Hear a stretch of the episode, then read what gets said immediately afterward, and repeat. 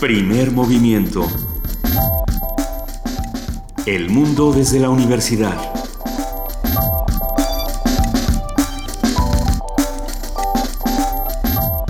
Muy buenos días, son las 7 de la mañana con 5 minutos de este 16 de febrero y les damos la bienvenida a Primer Movimiento. Querido Benito Taibo, muy buenos días.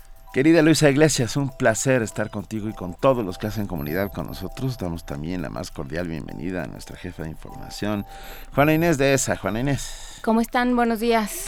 Nos, nos, levantaste con una noticia que a todos nos ha puesto de un muy buen humor. Pues eh, sí, resulta que en el archivo de música de Viena, creo. Sí, en los archivos del Museo de la Música. archivos del Museo de la Música encontraron una partitura de Mozart y Salieri, una partitura perdida, una composición. Una, una composición que parte de un libreto de Lorenzo de Ponte, que es quien, quien ha hecho muchos de los libretos, quien hizo muchos de los libretos de Mozart, entre ellos Don Giovanni, por ejemplo, de las óperas, de las óperas más reconocidas de Mozart. Es muy emocionante este hallazgo, ¿no? Importantísimo. Yo, yo estoy completamente de acuerdo que a estas alturas aparezca una partitura y además que haya una colaboración con Salieri me gusta más porque esa película, lo, esa película llamada Amadeus logró que la gente odiara a Salieri y por lo visto no era tan así. No, bueno, desde luego yo creo que había una colaboración con Mozart, una, un entendimiento a nivel musical muy importante, ¿no? Ya luego las vidas, como siempre pasa con los, con los creadores, pues las vidas ya son una cosa distinta. Y si no me equivoco, hay un relato largo de, de Alexander Pushkin que también describe la relación entre Mozart y Salieri. Y, y, bueno, este tipo de relatos que parecen prácticamente periodísticos o vivenciales, no periodísticos, eh, biográficos, vamos a llamarlo así, muchas veces pueden eh, confundirse con la realidad y generar rumores. Pero bueno, hoy tenemos muchas cosas que platicar aquí en Primer Movimiento, así que Muchas, muchas. Vamos a arrancar con mitos.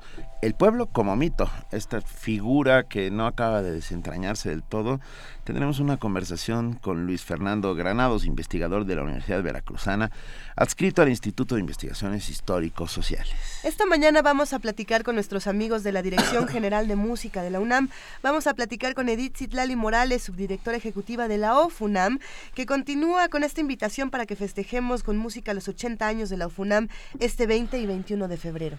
En la participación del Programa Universitario de Estudios de la Diversidad Cultural y la Interculturalidad, José del Val Blanco, su director, comenta acerca de la doctrina del descubrimiento a la trampa del plurilingüismo mexicano. En la nota nacional, la iglesia indigenista, el Papa en Chiapas, eh, luego de que el Papa dice que bueno que se le pida perdón a los... no, no, y él mismo él pide perdón, a los pueblos indígenas. Tres o cuatro veces, así es. Pero, pero platiquemos de por qué lo dice y para qué lo dice, ¿no? Y bueno, todo esto lo vamos a hablar con el teólogo Jaime Laines, investigador y analista de nuevas formas de vivencia de la fe. En nuestra nota internacional, el precio del dólar, causas y repercusiones, un comentario del doctor Benjamín García Páez, profesor de Crecimiento y Desarrollo Económico de la División de Posgrado de la Facultad de Economía de la UNAM, por supuesto. Poesía necesaria, esta mañana le toca a Juana Inés de esa. Juana Inés, ya sabes. Iluminanos.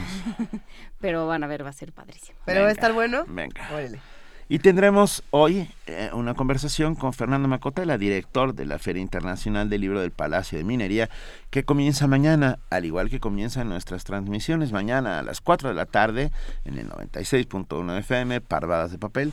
Vamos a arrancar Juana Inés de esa y un servidor con Cindy Pérez Ramírez, Dulce García, Amalia Fernández, eh, Miguel, que debe de tener un apellido.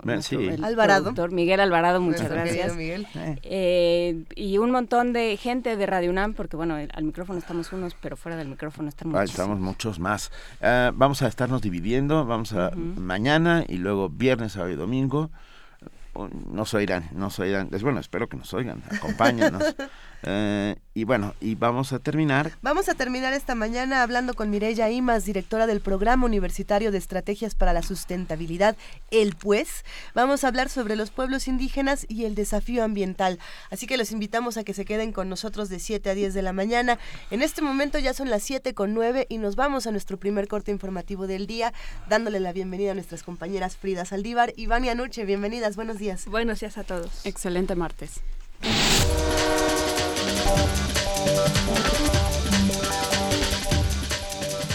Iniciamos con información nacional. Al continuar su cuarto día de visita a nuestro país, el Papa Francisco llamó a pedir perdón a los pueblos indígenas originarios de México ante la exclusión de la que han sido víctimas por siglos. En San Cristóbal de las Casas, Chiapas, dijo que los pueblos indígenas han demostrado saber cómo preservar la tierra. Sus pueblos, cómo han reconocido, cómo han reconocido los, obispos de América Latina, saben relacionarse armónicamente con la naturaleza, a la que respetan como fuente de alimento, casa común y altar del compartir humano. Sin embargo, muchas veces, de modo sistemático y estructural, vuestros pueblos han sido incomprendidos y excluidos de la sociedad. Algunos han considerado inferiores sus valores, sus culturas, sus tradiciones. Otros, mareados por el poder, el dinero y las leyes de mercado, los han despojado de sus tierras o han realizado acciones que las contaminaban. Qué tristeza. Qué bien nos haría a todos hacer un examen de conciencia y aprender a decir perdón. Perdón, hermanos. El mundo de hoy despojado por la cultura del descarte, los necesita a ustedes. El Procurador General de Justicia del Estado de Nuevo León, Robert Flores Treviño, informó que han sido identificados todos los cuerpos de los presos muertos la madrugada del jueves en el penal de Topo Chico, en Nuevo León. En la entrevista informó que 47 cuerpos han sido entregados a familiares y que los dos restantes serán entregados tan pronto como sea posible. El relator especial de tortura de la Organización de las Naciones Unidas urgió al gobierno mexicano a efectuar una investigación imparcial y exhaustiva de los hechos acontecidos en el penal de Topo Chico. El relator de la ONU sobre tortura y tratos inhumanos y degradantes, Juan Méndez, urgió este lunes al Gobierno de México a efectuar una investigación imparcial para establecer los sucesos acontecidos durante la noche del 10 al 11 de febrero en el penal Topo Chico, en Monterrey. Durante los disturbios fallecieron 49 personas y 12 más fueron heridas. Méndez exhortó a las autoridades a que se garantice el derecho de las familias a saber la verdad sobre lo ocurrido, a la rápida identificación de los fallecidos, a la entrega digna de sus restos y a que los heridos reciban atención médica de calidad. El experto también explicó que las pesquisas deben conducir a la reparación de las víctimas y sus familias y a la mejora en las condiciones de detención de los reos. Méndez examinó el penal durante la visita oficial que realizara a México en abril de 2014 y advirtió entonces sobre una flexibilidad excesiva en las condiciones de detención encaminadas al autogobierno y a situaciones de violencia en el recinto penitenciario. En un informe que presentó al Consejo de Derechos Humanos, el experto reflejó, entre otras carencias, las infraestructuras deterioradas de ese penal, graves deficiencias en materia de atención sanitaria y calidad de los alimentos y la presencia de tratos crueles e inhumanos a reos discapacitados. El relator recordó que los Estados tienen la obligación de proteger la vida de las personas que se encuentren privadas de libertad. Jordi Trujols, Naciones Unidas, Nueva York. La Procuraduría Federal de Protección al Ambiente multó a la empresa Volkswagen México con 168 millones 91 mil 334 pesos. Esto por comercializar más de 45 mil vehículos modelo 2016 sin certificación. Mediante un comunicado, la Profepa explicó que los autos carecen del certificado de la norma oficial mexicana de cumplimiento ambiental, la cual establece los límites máximos permisibles de emisión de hidrocarburos, hidrocarburos totales de metano, monóxido de carbono, óxidos de nitrógeno y partículas provenientes del escape de los vehículos nuevos. Miembros del Sindicato de Trabajadores Académicos de la Universidad de Oaxaca tomaron las instalaciones de la Universidad Autónoma Benito Juárez. Esto debido a que exigen el cambio de la forma en que se maneja el sistema institucional de control escolar y que dio origen a un conflicto en la Facultad de Ciencias. Los inconformes también denunciaron que desde hace 12 años se permiten irregularidades que han originado la venta y manipulación de calificaciones. En información internacional, ataques con misiles contra tres centros hospitalarios y varias escuelas perpetrados este lunes en la ciudad de Siria de Asas, Asas, ay, perdón, Asas, cerca de la frontera con Turquía y en la provincia de Idlib, dejaron un saldo de más de 50 muertos y más de 30 heridos. El primer ministro turco Ahmed Davutoglu ha responsabilizado por estos ataques a Rusia, a quien acusa de actuar como una organización terrorista en Siria, por lo que aseguró están dispuestos a responder de manera decisiva sin los bombardeos, si los bombardeos continúan. Sin embargo, el embajador de Siria en Moscú, Riyad Haddad, responsabilizó a Estados Unidos de los ataques, algo que el Pentágono desestimó como claramente falso. Para la Organización de Naciones Unidas, esos ataques son una clara violación de las leyes internacionales. El portavoz del secretario general de la ONU expresó profunda preocupación por informaciones de prensa que indican que por lo menos cinco instalaciones médicas y dos escuelas fueron bombardeadas este lunes en las localidades sirias de Alepo e Idlib. En declaraciones a la prensa, Farhan Haq indicó que los ataques causaron la muerte de por lo menos 50 civiles, entre ellos niños, e hirió a un alto número de personas. Esos ataques suponen una flagrante violación de las leyes internacionales. Entre otras consecuencias, están afectando aún más el ya de por sí devastado sistema de atención médica y obstruyendo el acceso a la educación en Siria, remarcó Haq. Añadió que los ataques ensombrecen los compromisos alcanzados recientemente en Múnich por el Grupo Internacional de Apoyo a Siria, que establecieron un cese de hostilidades para permitir el acceso continuo de la asistencia humanitaria a la población necesitada en todo el país. Por otro lado, el director ejecutivo de UNICEF, Anthony Blake, se mostró horrorizado por los ataques a esos centros. Según las noticias, dos de los recintos sanitarios recibían apoyo del Fondo de la ONU para la Infancia y uno de ellos era dedicado al cuidado materno-infantil. Jordi Trujols, Naciones Unidas, Nueva York. La desaceleración continua que actualmente viven los mercados internacionales ha ejercido una gran presión sobre la economía de China. Sin embargo, gracias a las altas tasas de ahorro, aún existe un alto potencial y mucho margen de maniobra en el país. Así lo aseguró el primer ministro chino Li Keqiang luego de los comentarios generados tras el informe que señala una baja en el crecimiento económico de China durante 2015 que afirmó que ante las fluctuaciones del año pasado en la bolsa y en la tasa cambiaria, China ha aprendido la lección y ahora se enfocará a atender asuntos relacionados con la gestión interna para responder a tiempo y de manera efectiva, así como tomar iniciativas a un nivel técnico. A 21 años del fin de la guerra civil que desintegró Yugoslavia, fue presentada ante la Unión Europea la solicitud oficial de Bosnia y Herzegovina para adherirse al bloque. En caso de que los países miembros aprueben la iniciativa, la antigua República Yugoslava deberá cumplir con una serie de requisitos, entre ellos reformas legislativas y económicas que determinarán durante las negociaciones, antes de integrarse a la comunidad europea. Y en la nota de la UNAM, la obesidad es ya una epidemia, pues en los últimos 30 años los índices en niños se han triplicado. Hoy casi un 30% de los adolescentes e infantes en nuestro país se puede considerar obeso y en general 70% de la población adulta se encuentra en esta condición. Así lo advirtió el rector Enrique Graue Vigers en la entrega del vigésimo noveno premio Miguel Alemán Valdés en el área de la salud. Esto ya es una epidemia. En los últimos 30 años los índices de obesidad infantil se han triplicado. Casi un 30% de adolescentes y niños se puede considerar obesos. 70% de la población adulta. Y esto tiene, como también se señaló, una relación directa con diabetes. Hay quien inclusive ha acuñado el término de diabesidad para poder relacionar esto que va íntimamente ligado. Y esto es gravísimo. El Estado gastó en el 2012 40 mil millones de pesos en complicaciones propias de la obesidad. Esto representa el 14% de todo el gasto que se hace en salud y el 0.4% del Producto Interno Bruto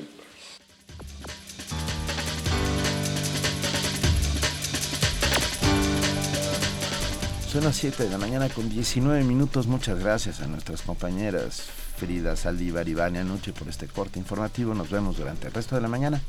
Bienvenidas. Gracias, excelente día. Tengan muy bonito día. Buen día.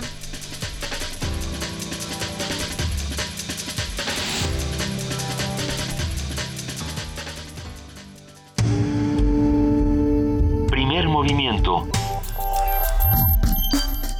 Donde todos rugen, el puma ronronea.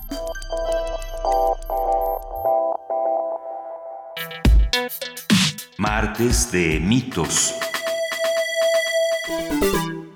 Para el escritor y académico Luis Fernando Granados, la guerra de independencia de México fue una revolución popular cuyo origen no está propiamente en, en, las ideas de la Revolución Francesa, sino en los pensamientos de la primera revolución de América Latina, la de Haití. En su libro En el espejo haitiano, Los indios del Bajío y el colapso del orden colonial en América Latina, el autor distingue entre revolución popular y movimiento político por la independencia, este último liderado por gente perteneciente a la élite privilegiada. Para Luis Fernando Granados, y cito textualmente, ellos hicieron la independencia, pero la hicieron montado sobre una serie de movimientos revolucionarios populares que no buscaban necesariamente la independencia. El autor explica que los sectores marginados del siglo XIX hoy denominados como el pueblo, solo querían transformar el modo en que se distribuía la propiedad, cambiar la, forma de valorar el trabajo, evitar la discriminación. A propósito de lo expuesto en el ensayo de Luis Fernando Granados, platicaremos hoy con él sobre lo que nombramos eh, cuando hablamos del pueblo en América Latina. Luis Fernando Granados es investigador de la Universidad Veracruzana, adscrito al Instituto de Investigaciones Históricos Sociales y su libro se llama En el espejo haitiano, editado por ERA. Luis Fernando, gracias por estar con nosotros esta mañana. Buenos días, Benito, muchas gracias por tenerme aquí. No, hombre, es un verdadero placer para nosotros. A ver, Uh, esto es una sorpresa de alguna otra manera. Todos manteníamos la, la teoría de que la Revolución Francesa, las ideas de los enciclopedistas, incluso uh, ideas que venían desde el norte, desde los Estados Unidos, eran las que habían influido para la independencia mexicana. Y tú de repente nos cuentas que Haití uh, se convirtió en algo importante. ¿Nos lo puedes explicar? Sí, bueno, yo lo que quiero hacer en, en, en, el libro es proponer que la revolución haitiana puede ser un, una lente para mirar de manera diferente a las independencias de América Latina. No, no, no, no pienso tanto en influencia directa, como la entendemos habitualmente, sino más bien en que la experiencia de Haití, el modo en que fue la revolución en Haití, puede ayudarnos a nosotros hoy a entender de manera distinta las independencias en América Latina y sobre todo la parte más popular, más plebeya de, la, de, la, de las independencias, que se ven casi siempre como dependientes de los líderes insurgentes y en consecuencia como dependientes de las ideas europeas. Sí, eh, hola Luis Fernando, soy Juana Inés. Hola, ¿cómo estás? Bien, ¿y tú? Bien.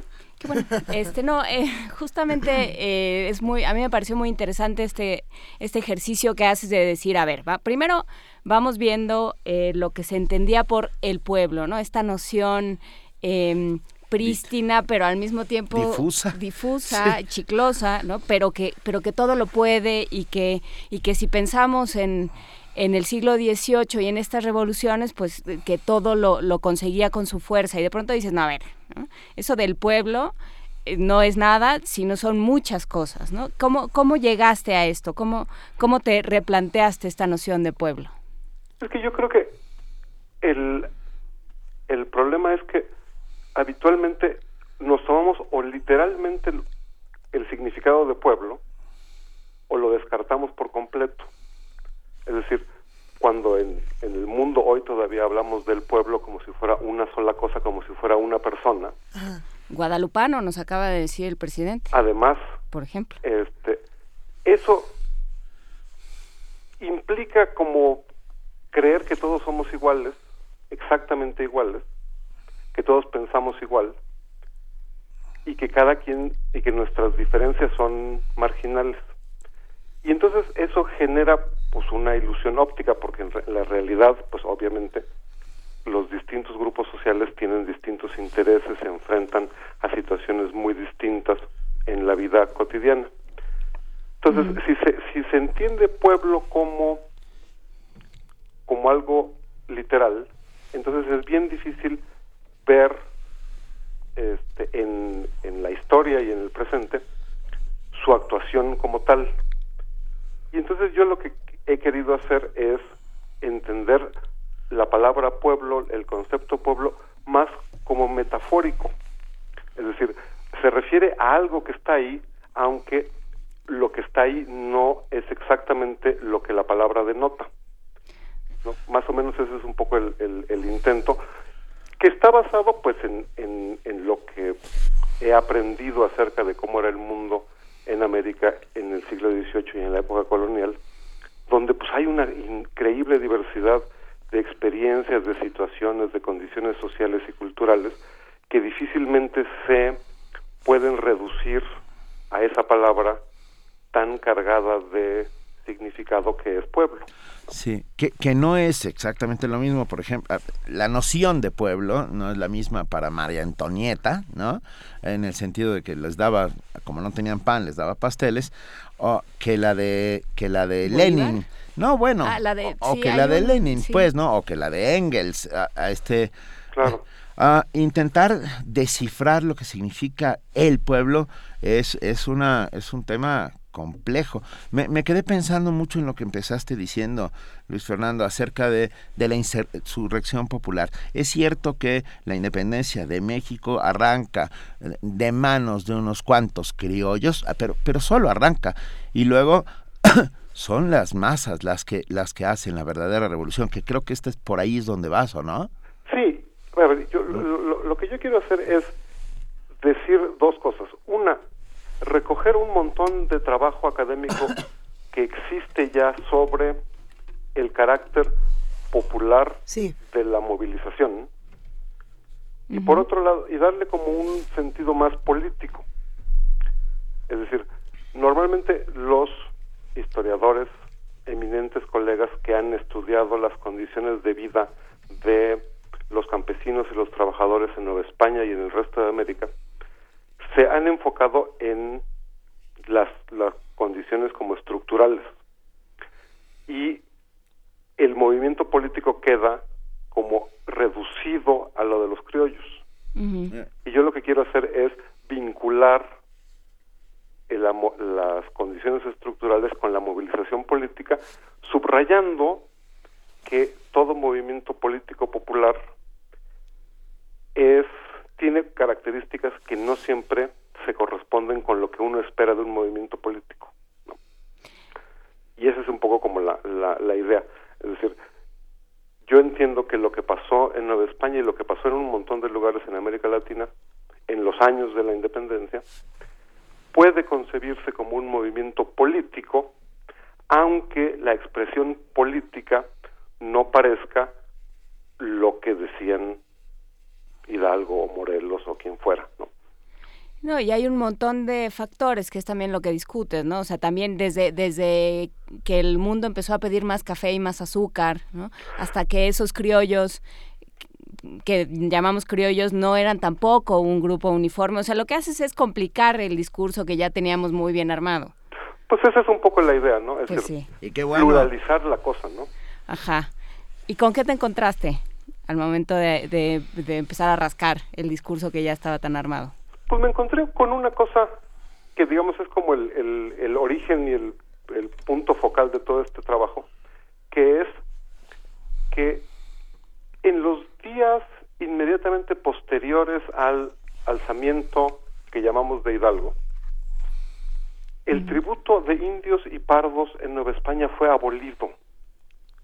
A ver, ¿qué es, de, ¿a qué te refieres cuando hablas del tributo de indios y pardos? El tributo, el tributo era una institución, un pago que tenían que hacer todos los indios y todos los pardos, es decir, los descendientes de esclavos africanos, como un gesto de, de subyugación política. Era un pago que no era muy elevado, pero era considerable, que se que le hacían a la corona para aceptar su dominación.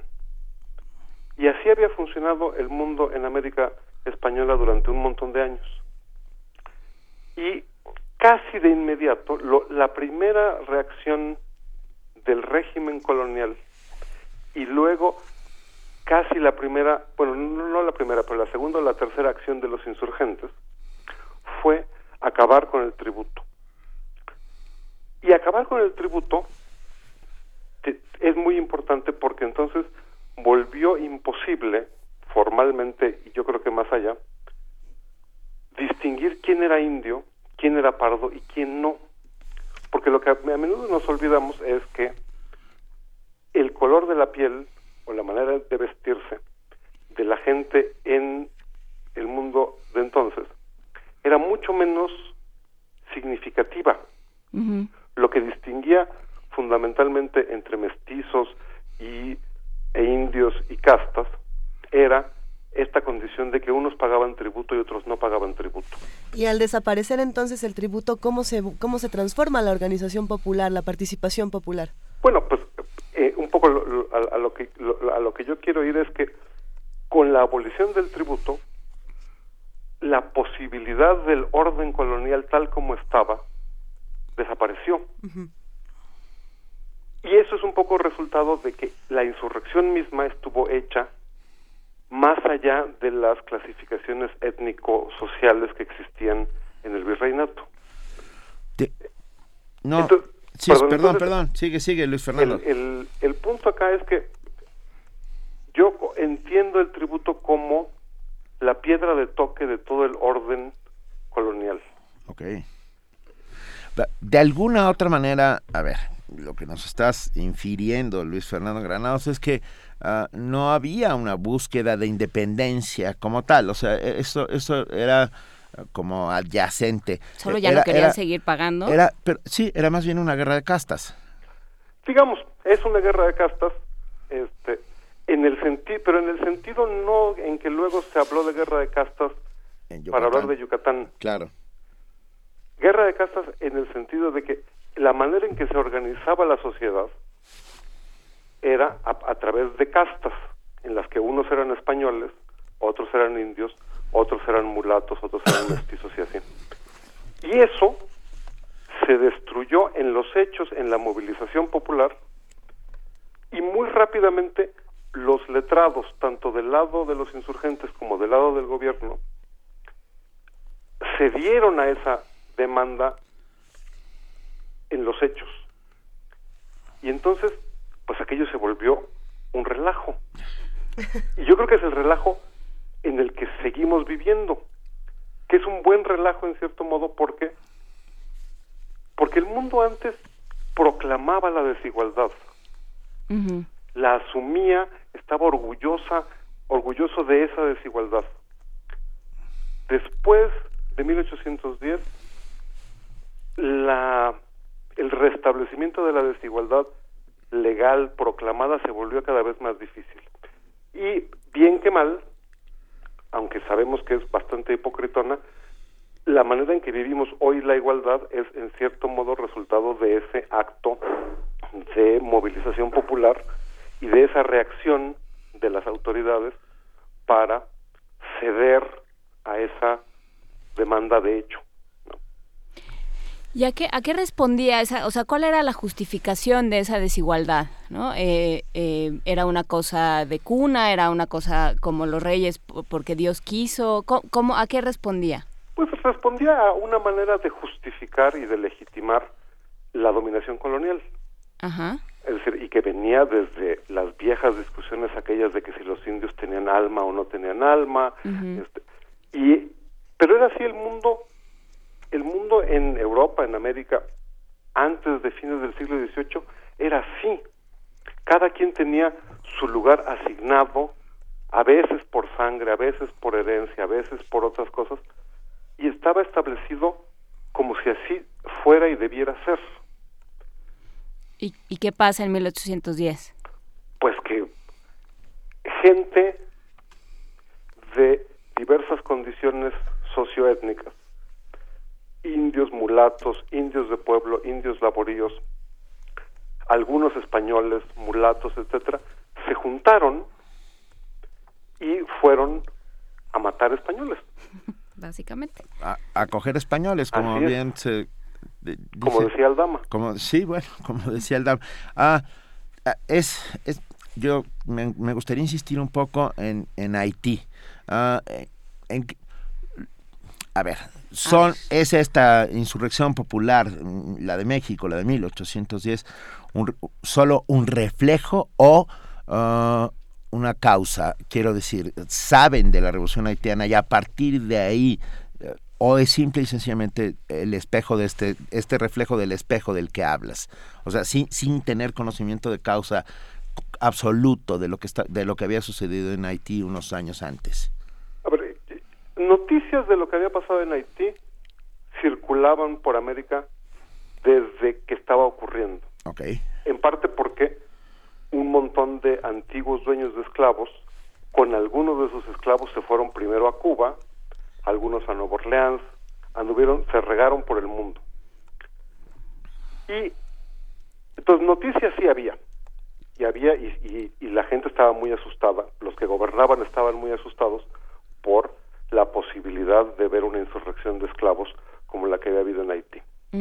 Ahora, yo tengo la sospecha, pero en este momento es solo una sospecha, que sí pudo haber habido algún alguna conexión de hecho, porque y así es como el libro termina, contando el caso de un insurrecto, un antiguo esclavo de Haití, del Santo Domingo francés, que fue capturado por los españoles que, estaban interviniendo en Haití en 1794 y fue deportado a Nueva España y fue enviado a las minas, dice el texto donde encontré esto. Y yo me imagino que las minas a las que se refiere ese texto la Valencia. bien pueden haber sido las de Guanajuato. Claro, la valenciana o alguna de ellas. Ajá. Y entonces, aunque el cuate este estuvo simplemente, que además tiene un nombre raro porque se llamaba Candí, ese cuate pudo haber medio hablado con los barreteros de Guanajuato. Y entonces, a lo mejor hay una conexión de hecho, de influencia directa de los antiguos esclavos rebeldes de Haití y los futuros rebeldes de Nueva España. Pero en este momento lo que sé de cierto es esa referencia y como que las ganas de que fuera una relación más más grande, pero honestamente este, no lo sé. No, pero, pero, pero a mí me gusta mucho la tesis. Ah, porque, porque esto implicaría muchas cosas, transformaría de alguna u otra manera parte de nuestra historia, parte por lo menos de la historia oficial, que esa definitivamente hay que empezar a transformarla, ¿no? Luis Fernando, porque no, nos cuentan una edulcorada historia de cómo queríamos nuestra independencia y, la verdad, la verdad, la verdad, tampoco es que la quisiéramos mucho. Estábamos metidos en otra historia, que era la de la, de, la misma que vivimos hoy, la desigualdad, la brecha social, eh, la discriminación, etcétera, etcétera. Exactamente, yo creo que yo creo que la, la, la independencia política, la invención de México es un subproducto. Y un poco también en eso, para eso me ha servido mucho pensar lo que pasó en Haití, porque la independencia de Haití, la creación de Haití, es un subproducto para cuando los antiguos esclavos se plantearon la independencia de Francia, llevaban casi una década de guerra civil. Y ocurrió la independencia y en general miramos solo eso, pero lo que pasó en Haití tiene unas es de una importancia que va más allá de la creación del país, así como yo creo que la revolución de hecho que ocurrió en Nueva España y ocurrió en otras partes de América es más importante que ese subproducto que fue la creación de los países. ¿Cuándo presentas el libro en el espejo haitiano? ¿Va a estar en la Feria del Libro de Minería? Vamos a estar en la Feria de Minería el sábado 20 a las 12 del mediodía y pues me van a hacer el honor de presentarlo Marta Terán, que es investigadora de la Dirección de Estudios Históricos del INA, y Mario Vázquez, que es investigador del Centro de, Investigaciones de América Latina y el Caribe de la UNAM. Bueno. En el espejo haitiano, los indios del Bajío y el colapso del orden colonial en América Latina de Luis Fernando Granados, editado por ERA. O que no le digan que no le cuenten. Que no le digan que no le cuenten. Sí. No, bueno, es que la verdad es que podríamos seguir mucho, mucho rato. la disección, por ejemplo, a ver qué era el pueblo, quiénes eran los criollos, dónde estaban los negros, dónde estaban los indios, toda esta, esta disección que, que hace Luis Fernando me parece de lo más iluminadora. Ay, pues que Qué bueno, no. simplemente digo, eh, sí, es un es una aproximación a un mito. Distinta, claro. A, una verdad que ya, o bueno, una un discurso muy aprendido. A una verdad de bronce, que es ese tema grave, pues, ¿no? Leímos el último relato, eh, precisamente del que hablas, Luis Fernando. Eh, no, obviamente no vamos a leer en la última página porque sería quemar por entero el libro, pero creo que esa es la pregunta fundamental. El último párrafo tiene una pregunta fundamental y de ahí esperemos que surjan muchos más libros y muchas más ideas. Pues, pues, ojalá que sí, muchas gracias. No, te mandamos un, gran abrazo. Repite, eh, ¿cuándo se presenta? El sábado 20 de febrero a las 12 del día en el Auditorio Bernardo Quintana del Palacio de Minería. Perfecto. Pues, mucho éxito. Les agradezco muchísimo. No, un placer. Nos muy bien. Muchísimas gracias, Luis Fernando Granados. Nos despedimos escuchando Sueño en Paraguay, Chancha Vía Circuito.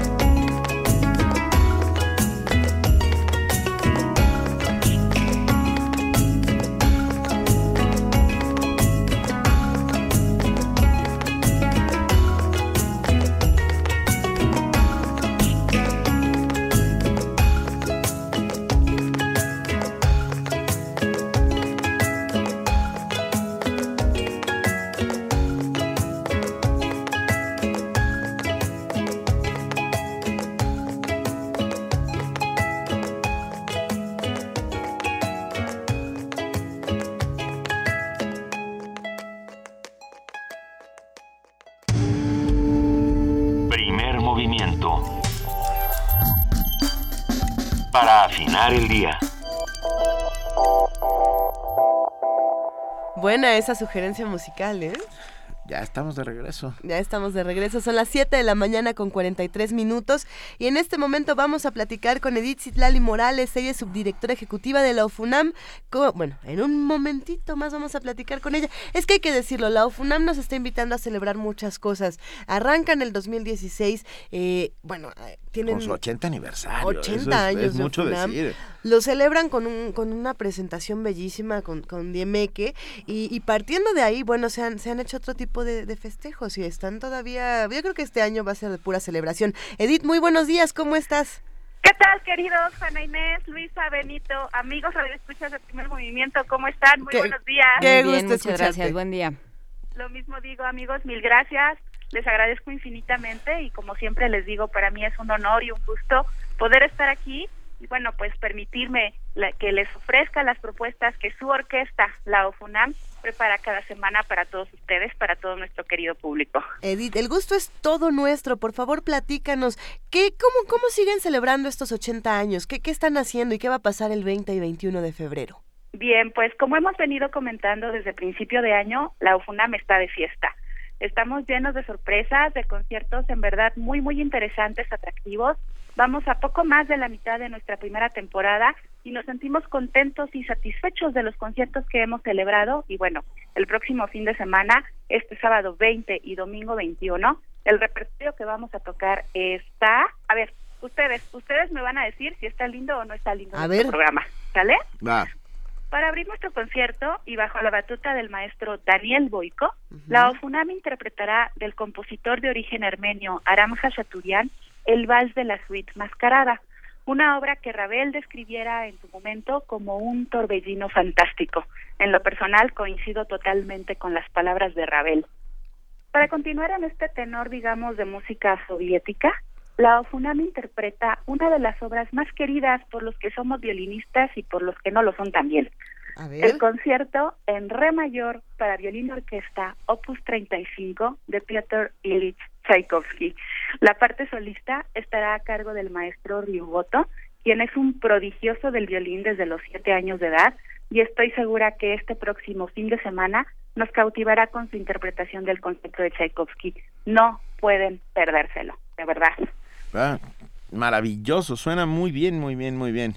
Bueno, les termino de contar. Por favor. por favor, por favor. Para la segunda parte del concierto, la OFUNAM pone en sus atriles tal vez la obra más famosa de nuestro compositor mexicano Silvestre Revueltas, la suite orquestal La Noche de los Mayas. Esta pieza magistral llena de colorido, carácter nacionalista, de ritual, de fiesta y de drama, ¿por qué no decirlo? Es una obra que gusta mucho de programarse, sobre todo a la sección de percusiones. Se emocionan muchísimo cuando se enteran que se va a tocar. Pues como recuerdan, el maestro Limantur, que es quien 20 años después de la muerte de Revueltas, por decirlo de alguna manera, organiza la partitura y le da la continuidad musical de suite, que es como hoy la conocemos. Bueno, él introduce más percusiones de las que el maestro Revueltas había pensado. De tres que tenía Silvestre, el maestro Limantura aumenta a un total de 14 percusionistas. No, bueno. Y pues incluye instrumentos prehispánicos que tanto sonora como visualmente son muy atractivos y evocan, por supuesto, la cultura maya. Por mencionarles algunos, encontraremos el sonido del teponazcle, el huehuetl, las sonajas y, como dijera el gran amigo que en paz descanse, Eduardo Nerichaires, el cantar del caracol, antiquísimo instrumento del mar que no conoce talleres ni fábricas. Así que, ¿qué tal? Todo esto, queridos amigos, lo encontraremos el próximo sábado a las 20 horas y el domingo a las 12 del día en la sala más bella de esta ciudad, en el corazón del Centro Cultural Universitario, la Sala Nezahualcóyotl, nuestra casa, la Casa de la UFUNAM, les ofrece su quinto concierto de temporada con estas grandes muestras de nacionalismo, por un lado ruso-soviético y por otro de nuestras raíces mexicanas. Uy. Y yo me atrevo a decir, perdón, pero ah, hablaste de Cachaturian, ¿no? Hablé de Cachaturian, sí, el- Sí. es nuestra primera pieza, el vals mascarada de la suite, de la suite mascarada, el vals. Que hay que recordar que Armenia eh, es un país que desaparece durante algunos años. Y de mala manera. Y de mala manera. O sí, sea, sufren es- un poquito. No, no, un poquito, no. eh, los, entre turcos y luego rusos, eh, Armenia es, es aniquilada, se convierte en una patria sin patria hasta que vuelve a recuperar.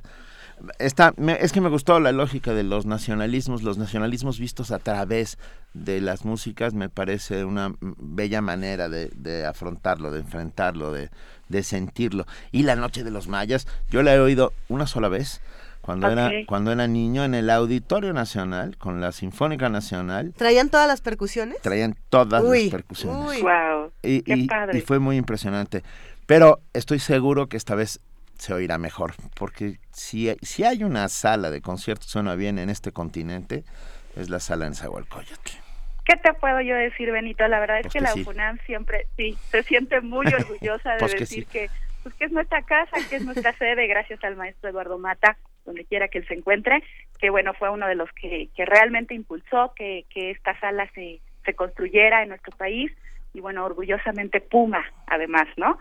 Este sí, como bien dices, pues la propuesta que tenemos para este fin de semana muy nacionalista eh, de dos culturas diferentes, pero estamos seguros que la UFUNAM nos va a traer un concierto maravilloso como todos los que nos ha venido trayendo, bueno, siempre, pero especial y particularmente este año de sus 80 años.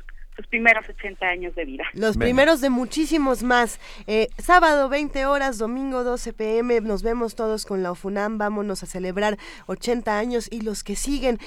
¿Te parece bien, Edith, si te dedicamos una, una pieza para cerrar esta Ay, participación? Claro que sí, amables, por supuesto.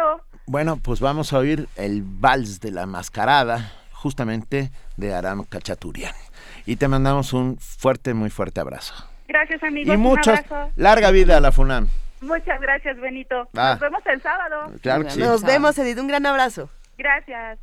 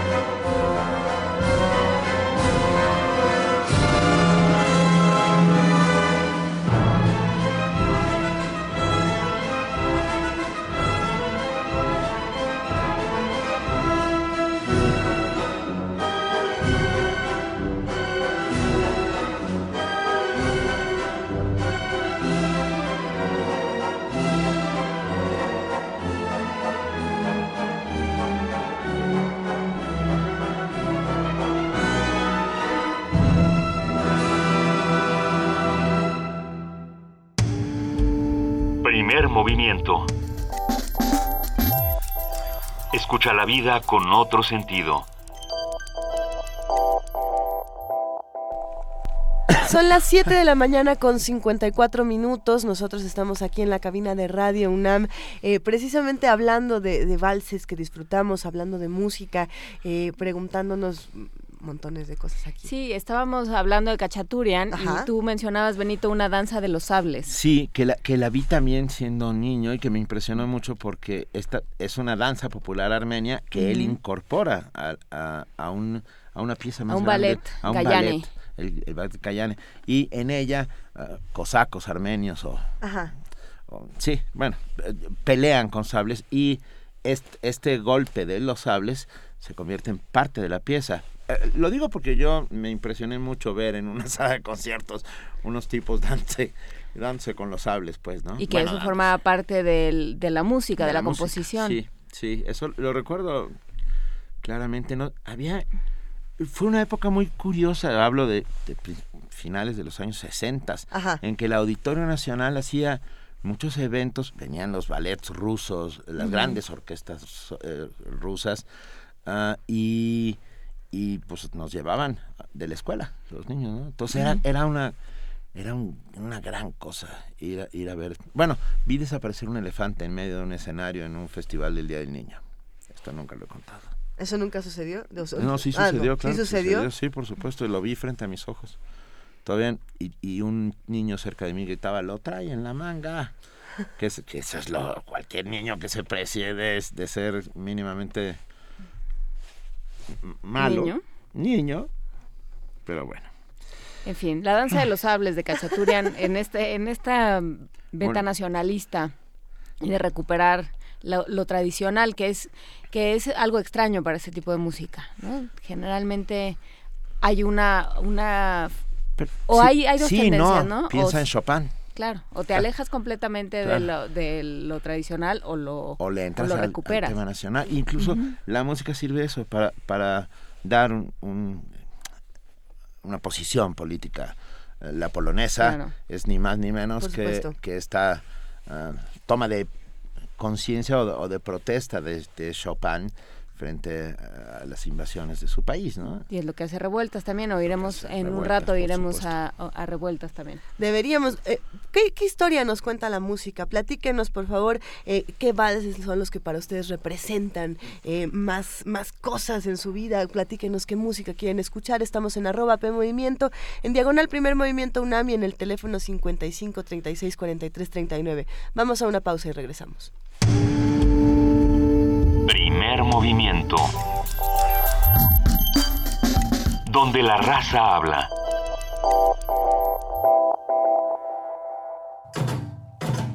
En febrero, cuatro grupos sacan sus mejores pasos para dominar el escenario pista de la sala Julián Carrillo. Espectáculos de danza con entrada gratuita. Disfruta A Tanta Vida, Tanta Muerte o 19 Modos de Hacer el Amor, de Atetska Agua Espejo. Simplemente Deseo, de Arte Alterno México. La noche de Valpurgis y Fragmentos de la Valladera, de Imerrus Ballet. Y Si Mañana Muero, del Ballet Ensamble de México. Coreografías inolvidables, los martes de febrero a las 8 de la noche en la sala Julián Carrillo. Adolfo Prieto 133, Colonia del Valle. Cerca del Metrobús Amores. Radio UNAM invita. Es nuestro turno de hacer historia. Tramita tu credencial para votar cuanto antes. Tienes hasta el 29 de febrero.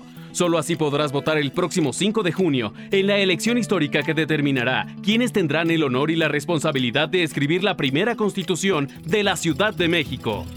Conmigo, la Ciudad de México es más. Consulta INE.mx o al 01804 33 2000. Súmate. Elección del Constituyente. Ciudad de México 2016. Instituto Nacional Electoral. INE. Si cumples 18 años entre el 8 de febrero y 5 de junio, puedes participar en la elección del constituyente de la Ciudad de México. Tramita tu credencial para votar antes del 29 de febrero y sé parte de este momento histórico. Consulta INE.mx o llama al 01800 433 2000 para conocer los documentos originales que necesitas llevar y hacer una cita. Conmigo, la Ciudad de México es más. Súmate. Instituto Nacional Electoral, INE. Movimiento. Información azul y oro. Son las 7 de la mañana con 59 minutos. Recordamos nuestras redes sociales, arroba Movimiento Diagonal, Primer Movimiento UNAM y el teléfono 55 36 43 39. Nos vamos ahora a nuestro corto informativo de las 8 de la mañana y le damos la bienvenida a Yolanda Ponce. Muy buenos días, Yolanda. ¿cómo Buenos y días muy fríos. Tengan todos. Bienvenida.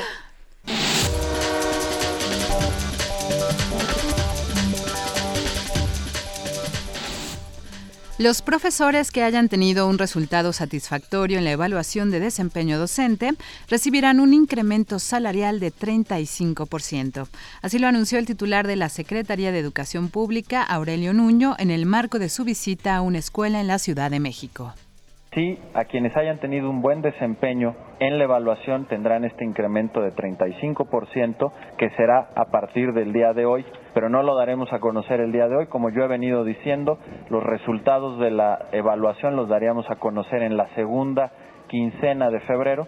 Entonces, hacia finales de febrero haremos la presentación, daremos los resultados y a partir de ese momento es cuando se harán los depósitos retroactivos al 15 de febrero, pero no no todavía a partir del día de hoy. El vocero del Vaticano, Federico Lombardi, acusó de presión mediática para que el Papa Francisco se reúna con los familiares de los 43 desaparecidos de Ayotzinapa. En conferencia de prensa en San Cristóbal de las Casas, Chiapas, enfatizó que desde el inicio de la visita del pontífice a nuestro país se ha insistido mucho con el tema. Sin embargo, destacó que el Papa ha ofrecido disponibilidad de tener presentes en la misa de Ciudad Juárez a todas las personas que han sufrido algún tipo de violencia. Por último, señaló que el Papa Francisco es consciente de la tragedia de los 43 y de muchas otras. Durante la visita del Papa Francisco a la ciudad chiapaneca de San Cristóbal de las Casas, la Alianza Mesoamericana de Pueblos y Bosques difundió un comunicado en el que hacen un llamado para que los gobiernos, corporaciones y la Iglesia Católica sigan al Papa y se unan a los pueblos tradicionales que luchan para salvar el planeta. Después de la misa oficiada por el pontífice, se ofreció una comida donde estuvieron presentes representantes indígenas, quienes aseguraron que las palabras no bastan, por lo que pidieron intervenir realmente en las duras problemáticas que enfrentan como el despojo de las tierras y la destrucción de la naturaleza. El gobernador de Veracruz, Javier Duarte, informó que José Le Márquez, alias El Chichi, es presunto responsable de asesinar a personas ligadas con otros cárteles y a veracruzanos de bien. En conferencia de prensa, el mandatario detalló que el jefe de Plaza de los Zetas en el estado está relacionado también con secuestros, robo de combustible, extorsiones y homicidios dolosos. Cabe recordar que el fin de semana pasado Javier Duarte indicó que José Le Márquez era el autor intelectual del asesinato de la reportera Anabel Flores. El presidente de la Comisión de Asuntos Migratorios, Gonzalo Guizar Valladares, dio a conocer que alrededor de 18 millones de mexicanos que viven en el extranjero podrán votar en las elecciones presidenciales de 2018. Debido a esto, el legislador manifestó la necesidad de impulsar un acuerdo para que la Secretaría de Relaciones Exteriores realice una intensa campaña informativa con los connacionales sobre el proceso de credencialización para votar. Cabe recordar que el objetivo de este programa es que en agosto próximo el servicio de credencialización esté disponible en las 147 oficinas consulares que tiene el Estado mexicano, distribuidas en los cinco continentes. En información internacional, Arabia Saudita, Qatar, Venezuela y Rusia anunciaron este martes un acuerdo para congelar la producción de crudo en los niveles de enero. Así lo informó el ministro de Qatarí de Petróleo, Mohammad bin Saleh al-Sada. Para los especialistas, el acuerdo no tendrá impacto en los precios del crudo, pues si bien Arabia Saudí y Rusia son respectivamente segundo y tercer mayor productor mundial de crudo, solo superados por Estados Unidos, el acuerdo no incluye a dos países clave en el mercado petrolero, Irán e Irak. Ban Ki-moon acogió con beneplácito la elección de presidente interino en Haití. El secretario general de Naciones Unidas acogió este lunes con beneplácito la elección el 14 de febrero de un presidente interino para Haití. Esta elección surge del acuerdo firmado el 6 de febrero entre las partes del país caribeño para preservar la continuidad institucional y proseguir el proceso electoral en Haití la segunda vuelta de las elecciones presidenciales que fueron aplazadas por segunda vez la víspera del día en que iban a celebrarse el 24 de enero, sigue sin fecha. José Lerme Privert, que era el presidente del Senado, sustituirá a Michel Martelly, quien el 7 de febrero entregó el poder al Parlamento para que eligieran a su sucesor provisional. La elección de Privert pone fin a una semana de vacío de poder. La incertidumbre política en el país ha provocado numerosas protestas violentas en las calles de la capital, Puerto Príncipe. En conferencia de prensa en Nueva York, el portavoz de Naciones Unidas dijo que Ban Ki-moon encomió este primer paso y animó a todas las partes a colaborar para implementar una hoja de ruta hacia el retorno a la normalidad constitucional. El nuevo presidente interino dispone de 100 días, o sea, hasta el 14 de mayo, para convocar elecciones. Carlota Fluxá, Naciones Unidas, Nueva York. El presidente de la instancia legislativa de España, Pachi López, informó que el 2 de marzo iniciará en la Cámara de Diputados el debate sobre la investidura de un nuevo gobierno. Pedro Sánchez, líder del Partido Socialista Obrero Español, aseguró que se está tratando de llegar a un acuerdo sobre una coalición de gobierno que sea respaldada por los legisladores.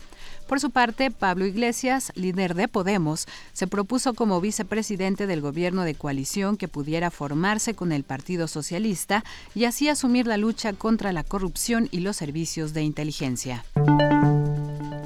Rusia reportó su primer caso de Zika. Se trata de una ciudadana rusa que estuvo de vacaciones en República Dominicana. La paciente se encuentra en una unidad de infectados donde fue reportada como estable.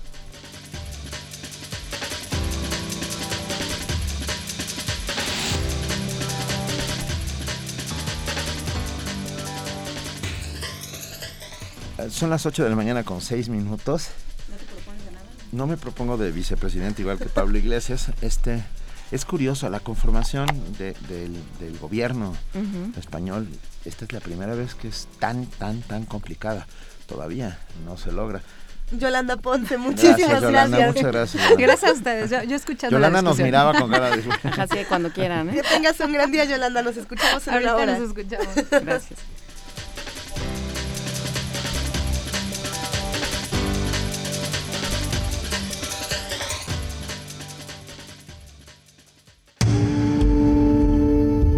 Movimiento. Donde la raza habla. Son las 8 de la mañana con 7 minutos y es momento ahora de que platiquemos con José del Val Blanco. Él es director del Programa Universitario de Estudios de la Diversidad Cultural y la Interculturalidad. Muy buenos días, José del Val, ¿cómo estás? ¿Qué tal? Buenos días, ¿cómo están ustedes? Bien, un enorme gusto, gusto tenerte entre nosotros como siempre, José. Muchas gracias. Hablaremos esta mañana sobre la doctrina del descubrimiento a la trampa del plurilingüismo mexicano. Ah, pues, Sonó como O- un poco no, o no. ¿o no? ¿O sí, claro. que No, sí. no, hablemos de lo que tú, por favor. No, no, no, no, no es eso, es eso lo que habíamos quedado, ¿no? O sea, es que el principio de eh, el reconocimiento de que somos una sociedad plurilingüe Ajá. tiene implicaciones en el orden de la estructura del Estado. Eh, nada más que eso no lo asumimos, ¿no? O sea, asumimos el reconocimiento. Claro. eh, eh, específicamente. Hem- Hemos generado un, un, pro- un proyecto de educación bilingüe intercultural que lleva muchos años funcionando en México, desde los 70 abiertamente, que tiene una enorme cantidad de maestros, ¿no? Pero que está en el modelo de la estructura de educación, pues evidentemente son los maestros peor pagados, en peores condiciones, efectivamente, ¿no? O sea, en el límite de, de la posibilidad de decir que esos son escuelas donde, donde trabajan ahí con los pueblos indígenas. ¿no? Ahora se utiliza la lengua indígena eh, en una forma de fragmentación permanente. Ese es el asunto, ¿no? Si nosotros sacamos una radiografía de las lenguas de México, decimos, en México se hablan 364 variantes lingüísticas agrupadas en 68 grupos y 11 familias lingüísticas. Esto lo único que nos hace nos da una radiografía de la fragmentación, ¿no? ¿Qué es la fragmentación? Esta deriva lingüística que se produce cuando los pueblos quedan completamente aislados, ¿no? De, contexto con otros pueblos, empiezan a generar una variable, digamos, una variación fonética, básicamente, ¿no? Y esto ya los lingüistas lo analizan y lo construyen como variantes dialectales. Entonces, cuando nosotros estamos trabajando por la reconstitución de las lenguas, por el reconocimiento de las lenguas, lo que tenemos es que encontrar los modelos específicos en que, entre que las variantes lingüísticas, o sea, la forma en que la gente habla en cada uno de sus pueblos, no eh, no se establezca como legítimamente como una especificidad que supone la elaboración de alfabetos para ellos, eh, traducciones para ellos, cosa que sería imposible para 374 lenguas, ¿no? En ese sentido. Entonces aquí tenemos como una confusión con respecto a la construcción lingüística. Eh, es igual que el español, ¿no? Hasta que llegó Nebrija y dijo, bueno, háblenlo como quieran, pero todos lo escribimos así. En e, es, nos hace falta eso con las lenguas indígenas, ¿no? En este sentido, que eso es importante. Sí. José, perdón, justamente, a ver, con la visita del Papa, el reconocimiento de las lenguas indígenas, incluso para la liturgia, el mensaje del Papa pidiendo perdón, es algo que tiene que ver mucho, mucho, mucho con justamente eh, el programa universitario de estudios de la diversidad cultural y la interculturalidad. Por supuesto, digamos, en términos, el Papa está eh, planteando claramente lo de la liturgia que ya lo había autorizado don Samuel Ruiz la liturgia en, en, lenguas indígenas y los catequistas en lenguas indígenas, la curia mexicana, digamos, este, conservadora, se oponía continuamente y, trataban mal a don, a don, Samuel. Entonces, este reconocimiento que hace el Papa es importante en términos generales, ¿no?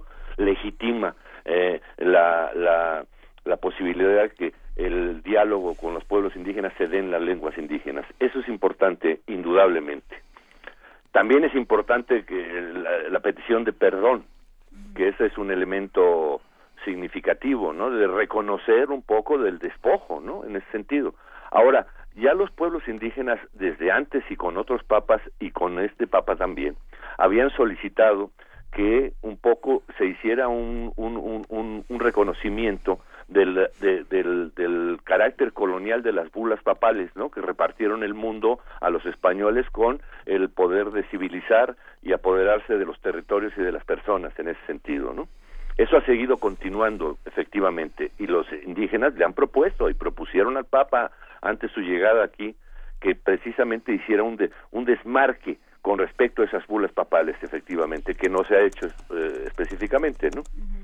Entonces, yo lo que sí veo en este sentido es que aparte del montaje este hecho por por el Estado mexicano del atrio abierto, ¿no? permanentemente, ¿no? La simulación de la iglesia como en Chiapas que es un es así como la la parafernalia completa de hecha de la simulación de la catedral, pero la gente al sol, ¿no? Evidentemente, afuera de la iglesia, ¿no?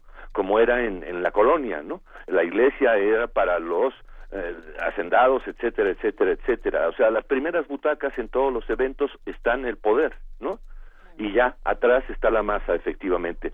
Se ha reproducido esto continuamente. El que se acerca al Papa ya ha pasado los filtros del Estado Mayor, de, de, los, eh, en fin, son escogidos ahí y, y entran con él. Da una impresión de un contacto genérico, pero no lo hay efectivamente en ese sentido, ¿no? Eh, el Papa está envuelto en una estructura, ¿no? De, de, definición de, de quién se acerca a él, pero desde 100 metros atrás, efectivamente, ¿no? Entonces, esto tiene que ver, sí, el reconocimiento de perdón, sí, pero el, perdón no es suficiente, ¿no? Eh, y la restitución, o sea, el perdón implica una restitución en ese sentido, ahí sería lo importante, ¿no? El, el comentario, no tanto del perdonar, pedir perdón como un elemento clave, que está bien para empezar pedir perdón, pero el pedir perdón no es suficiente. Hay un después del perdón una restitución, hay una hay una aceptación de la responsabilidad, de la culpa por decirlo de esa manera, o nada más pidiendo perdón me quito la culpa efectivamente. Este es el problema esencial que veo de fondo, ¿no? Sí, en este sentido fue una, un discurso muy muy como esperábamos que iba a ser de alguna manera, ¿no? Por supuesto, eh, muy eh, transgresor, entre comillas, como como eh, pero bien portado. De alguna, de Sí, alguna no, y además pa- planteando los temas esenciales, dice, los pueblos indígenas hay que verlos, hay que escucharlos, ellos saben de la naturaleza, lo dijo abiertamente, ¿no? Bueno, pero todo esto, eh, más allá de que sea una de- declaración del Papa, ¿qué implicaciones tiene en el Estado mexicano? ¿No? No solo en el Estado, diría yo, en la curia na- nacional. Si la curia va- nacional va a cambiar, van a dejar de ser los príncipes que le dijo y ser convertirse en miserables con los miserables, ¿no? En ese sentido, entonces aquí, aquí el proceso que, que, que, que detona en este sentido, si no me preocupa mucho porque, o sea, todos nos sentimos satisfechos, ¿no? El Papa nos dijo los que, lo que queríamos escuchar, evidentemente, ¿no? Hay algunos elementos así que los de no reciben a los de Ayotzinapa específicamente, sino el Papa recibe a todos los eh, deudos y todos los que han sufrido y todo, en fin, todo ese tipo de discurso está muy bien, pero en esencia quiero decir cuál es el cambio real específicamente. Y este reconocimiento de la liturgia en las lenguas indígenas va a permitir también que los pueblos indígenas puedan educarse en su propia lengua, o sea, tener escuelas primarias en maya, en, en, en Sertal o en Sotzil, eh, secundarias, preparatorias y universidades, o nada más simplemente es un juego de permitirles que hablen en la lengua para que hablen con su abuelita en su casa, ¿no? En ese sentido, ¿no? Ah, diga, es- hay, hay cosas profundas en esto. Es importante el discurso del Papa, por supuesto, ¿no? Por supuesto que exhibe un poco la, la, la tragedia del mundo contemporáneo desde la otra encíclica de la naturaleza, ¿no? Evidentemente, ¿no? Con las ideas más desarrolladas, bien desarrolladas efectivamente. Ahora, yo no sé si su, su aparato burocrático, o sea, la curia en general, va a operar con estos discursos efectivamente, ¿no? Pues o simplemente van a quedar como en el ámbito, ¿no? Eh, Bueno, pues espe- esperemos a ver, todavía quedan dos días de información sobre qué dirá el Papa y estaremos muy pendientes de ello. Te agradecemos enormemente, José del Val, director del Programa Universitario de Estudios de la Diversidad Cultural y la Interculturalidad y te mandamos un fuerte abrazo. Un abrazo a ustedes. Muchísimas gracias, José. Val Blanco. Nos vamos ahora a escuchar La Noche de los Mayas de Silvestre Un fragmento, Revueltas. un fragmento. Un fragmento. En- es- Esto va con la orquesta Simón Bolívar, esto es en la dirección de Dudamel, quien ha protagonizado una controversia tremenda que vamos a platicar eh, pues después, más adelante con todos ustedes. Escuchémosla.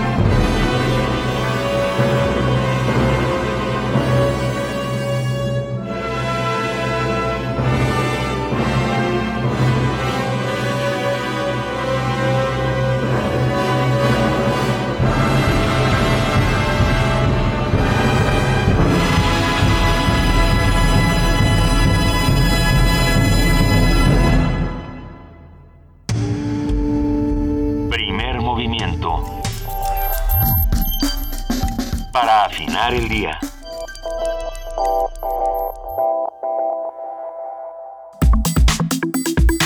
Nota Nacional.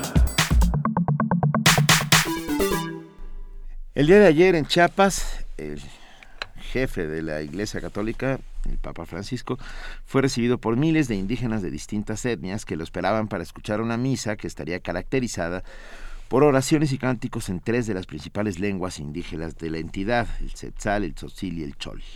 En su misa, el Papa condenó el despojo y la contaminación de las tierras de los pueblos indígenas, perpetradas, según dijo, por personas mareadas por el poder, el dinero y las leyes del mercado. Francisco instó a hacer un examen de conciencia y aprender a decir perdón.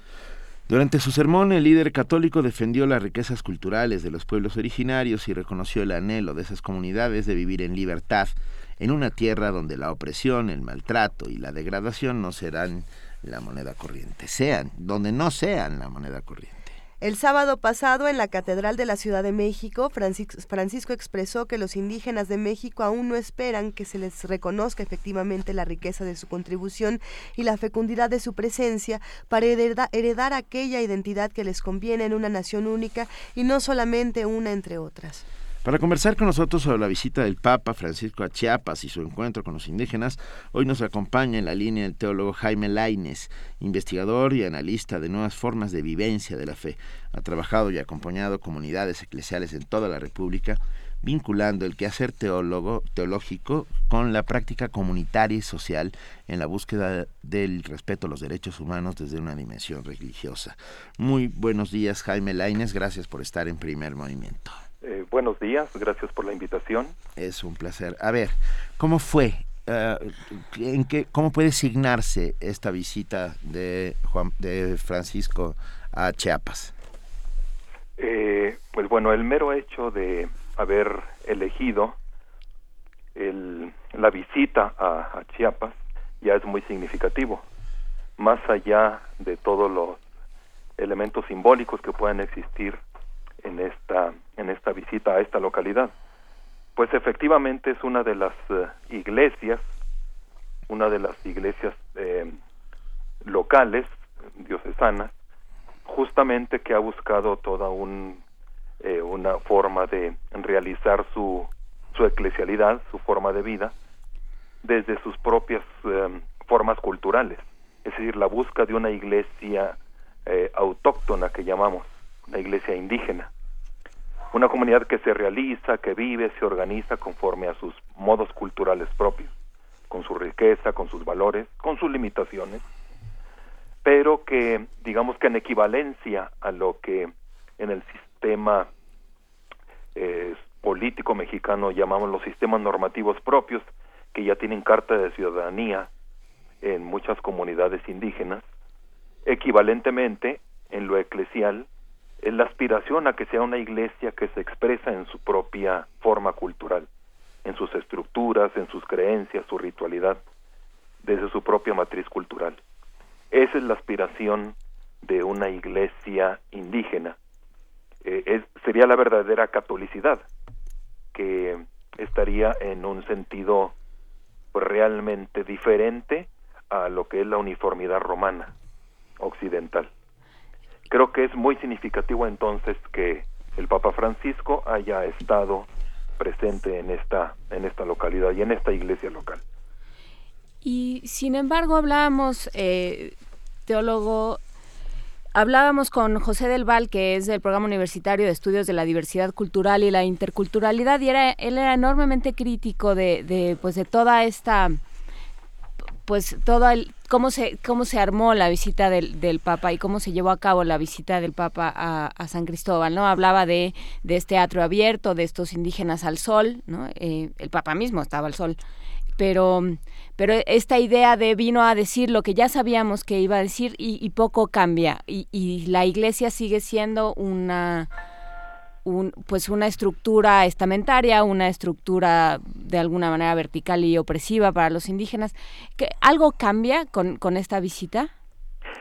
Yo creo que ante un proceso interno realmente de una búsqueda que ya el obispo Samuel Ruiz y posteriormente su sucesor, el poco tiempo que estuvo don Raúl Vera, y ahora con todas las limitaciones del actual obispo, están generando un, un proceso de inculturación de la fe, de la expresión religiosa en esa iglesia.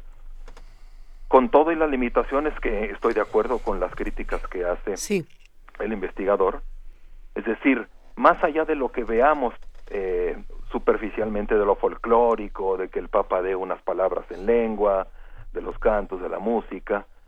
Creo que el hecho de que el Papa con su con la carga simbólica que significa la visita a fin de cuentas de un de un representante universal de la Iglesia es como no sé una validación dar un espaldarazo al proceso que la Iglesia autóctona está haciendo más allá de lo que los obispos o de lo que los, las estructuras formales eclesiásticas estén respetando o no este proceso. Creo que a diferencia de lo que venía sucediendo con el anterior Papa, eh, bueno, no solo Ratzinger, sino el Papa Gutila, Juan Pablo II, que sí hubo un proceso muy fuerte de, de rechazo, de crítica, de no validación del proceso de autoautorización de la Iglesia, esta vez el hecho de que el Papa esté presente, aunque sea, bueno, pues con todas las limitaciones, efectivamente, de un acto multitudinario, de un acto, pues sí, que no, que no necesariamente está a la altura de lo que una, una comunidad eclesial esperaría, creo que es algo positivo y creo que puede dar cauce a que los procesos internos, más allá de la visita o no de un personaje, puedan seguir conformándose como en sus propios procesos locales. ¿Quién está escuchando lo que dice el Papa y cómo tendría que escucharse? Eh, por ejemplo, ¿cómo reaccionan los, los sectores más conservadores de la Iglesia a estas misas en, en Setzal, en Chol? por ejemplo, y pensando en, en, los regaños que, que, de pronto podemos escuchar del Papa Francisco, eh, eh, entran, digamos, por un lado y salen por el otro, están siendo recibidos como. Miren, no creo, no creo que aunque en la iglesia, siendo una estructura tan vertical, tan, pues sí, tan verticalista, tan piramidal, tan autoritaria, no creo que las palabras de un papa modifiquen la conciencia o la tendencia de ciertos obispos si no están abiertos a toda esta eh, a todo este llamado a estar presentes en, en, la vida, en las luchas, en los dolores, en los esfuerzos por defender sus propios derechos de las personas, en este caso de las culturas. Es decir, quien lo está escuchando, lo escucha y lo estará escuchando y se sentirá validada la gente, las comunidades, las organizaciones, eh, las propias comunidades eclesiales que están haciendo su proceso, no solo sin el acompañamiento, sino en contra incluso de sus propios pastores. Es decir, eh, la, desde su propia creencia, desde su propia fe, desde, desde su propio sentido eclesial en el sentido de sentirse comunidad que está generando su propia historia, ellos escucharon las palabras y ellos se sentirían validados. Eh, más allá o más acá de lo que el Papa diga o no diga a sus propios eh, hermanos obispos. Los obispos no creo que, que hayan escuchado más allá de lo que quisieran escuchar. ¿no? Eh, en ese sentido me parece, pues, con todas las limitaciones del caso, pues un evento que pudo haber eh, dado validación a las propias comunidades, no tanto a sus dirigentes ni a las jerarquías eclesiales. me, parece muy interesante, eh, Jaime Laínez, esto que, que comenta sobre la comunidad que crece a, pesar de su pastor. ¿no? no, no, no tengo exactamente la frase que dijo, pero algo así, ¿no? Eh, ¿Qué está pasando con estas comunidades eh, católicas? Primero, los indígenas siguen siendo católicos, el, México sigue siendo católico y cómo es católico México. Uf, es una pregunta muy compleja con muchas aristas. México es católico por por historia, por tradición, por cultura estamos vinculados culturalmente con el, catolicismo, con la religión católica como tal.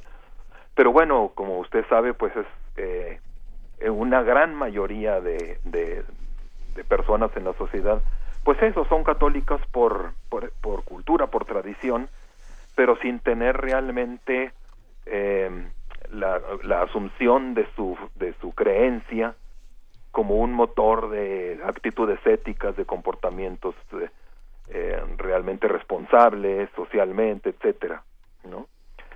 creo que sí es ciertamente una minoría, no necesariamente por ser una minoría ilustrada, sino una minoría que, pues como un proceso de reflexión consciente y autocrítica de, la vivencia de su fe, pues realmente eh, vive esa fe vinculada con la vida en el sentido de una vida eh, humanizadora, eh, protectora de, de, los derechos humanos, responsable ante la sociedad, etcétera, ¿no? los indígenas son católicos, sí, son católicos, por cierto, en Chiapas no son ya totalmente la mayoría. Claro, Usted sabe que en Chiapas es uno de los estados con más eh, pluralidad y eh, sí, eh, multiculturalidad y pluralidad religiosa y, y pluralidad de iglesias. En Chiapas es uno de los justo el Papa fue a uno de los estados de la República donde las iglesias eh, cristianas, evangélicas, protestantes han crecido enormemente, sobre todo las iglesias pentecostales. Bueno, hasta donde incluso existen eh, comunidades musulmanas, y, iglesias budistas, ¿no? Eh, bueno, iglesias comunidades, ¿no? De tradición budista. Entonces, pues sí, hay indígenas que son católicos, pero católicos que se expresan en su propia cultura. Y justo ha sido toda una lucha de ellos por defender por defender la vivencia de su fe en sus propios códigos culturales. Ciertamente muy atacados muy poco eh, eh, respetados y muy poco acompañados por las autoridades jerárquicas ese es el esfuerzo que el obispo Samuel Ruiz hizo durante toda su durante toda su, su mandato episcopal. En ese sentido me parece también simbólicamente, con lo que pueda tener de validez y de limitación, el que haya visitado la tumba del Tactic Samuel, el Papa Francisco, también como un reconocimiento a ese proceso. Creo que pues, pues sí, como toda visita de un jefe de Estado vaticano y con toda la limitación de de, de, una visita, pues sí, eh, controlada, eh, agendada, guiada. con el, guiada por el poder político y por el poder mediático, pues con todas esas limitaciones, creo que quienes lo observamos, le vemos eh, ahora sí que los, los rasgos positivos que, que podamos entresacar de ella, ¿no? Y pensando, eh, pensando en Samuel Ruiz, pensando en esta, en esta iglesia que, que toma, eh, que, que, toma una preferencia por los pobres, por los necesitados, que combate la desigualdad, que, que realmente funciona eh, como, como el primero, como príncipe, como el primero que trabaja. ¿Dónde está esa herencia? ¿Sigue, vive en México? ¿Quién la está, quién la está manteniendo? Pues en realidad sí debo decir que a nivel de, de jerarquías episcopales, realmente sí hay una preocupación de quienes eh, asistimos a, a mirar, a, a, estudiar, a, analizar el fenómeno eclesial, una preocupación muy grande porque hay un abandono de acompañamiento de las jerarquías eclesiásticas a las comunidades que están en búsqueda de la vivencia de la fe en códigos más eh, críticos de, de, la situación social que estamos viviendo, de, la, de una fe vinculada a la promoción y defensa de sus propios derechos, a la defensa de sus territorios, a la defensa de sus culturas y a la vivencia de su propia fe en sus propios códigos.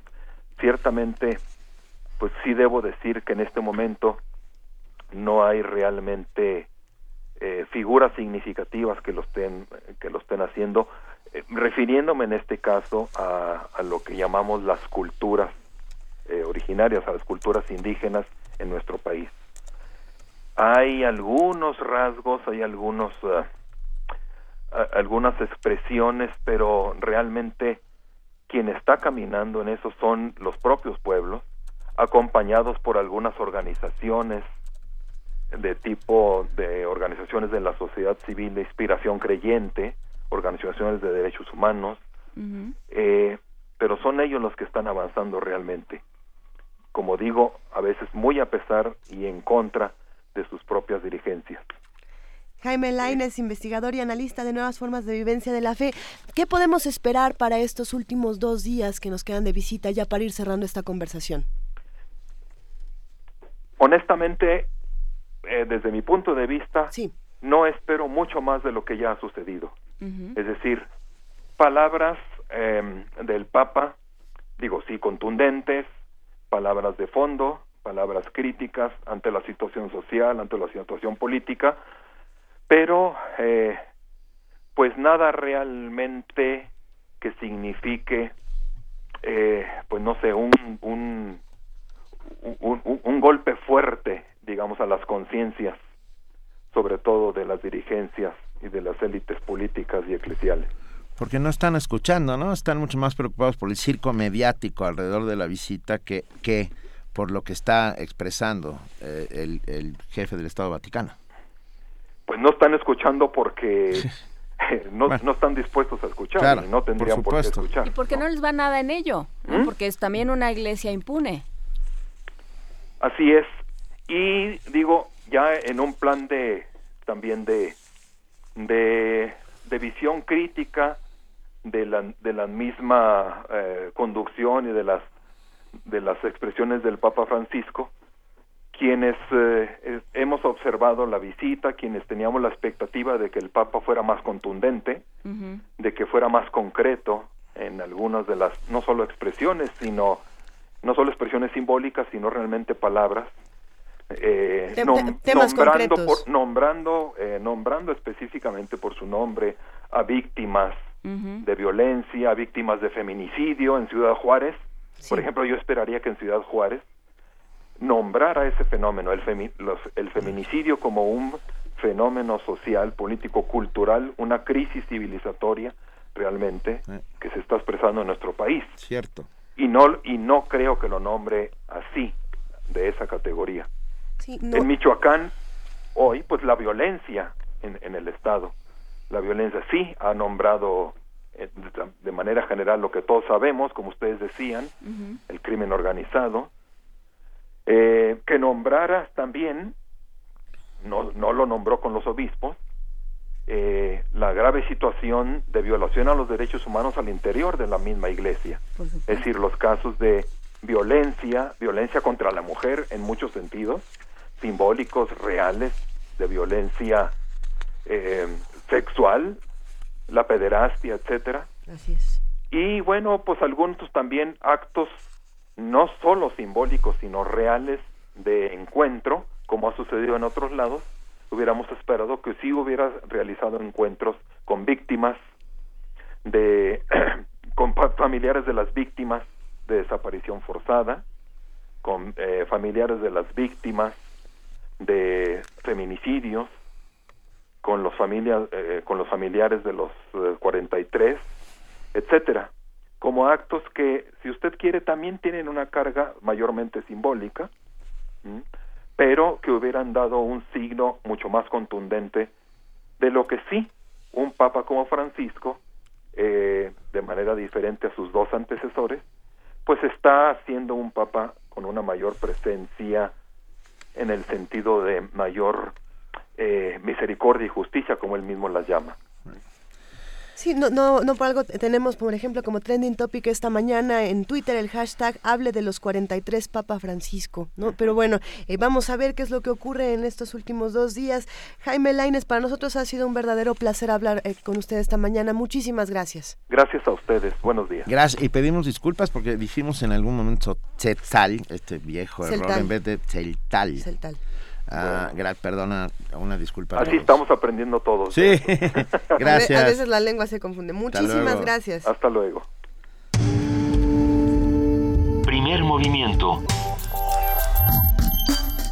Donde todos rugen, el puma ronronea.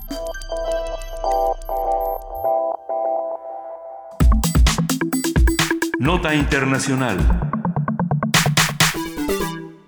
Al cierre de la jornada cambiaria en bancos de la Ciudad de México, el dólar libre se vendió hasta en 19.11 pesos el día de ayer, lo que representa una pérdida de 10 centavos respecto al cierre del viernes.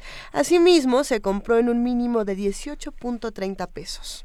El Banco Base explicó que esta semana los mercados iniciaron con un mayor apetito por riesgo debido a que el Banco Popular de China recurrió a una apreciación de su divisa para moderar las salidas de capitales y reducir a su vez la especulación de una guerra de divisas.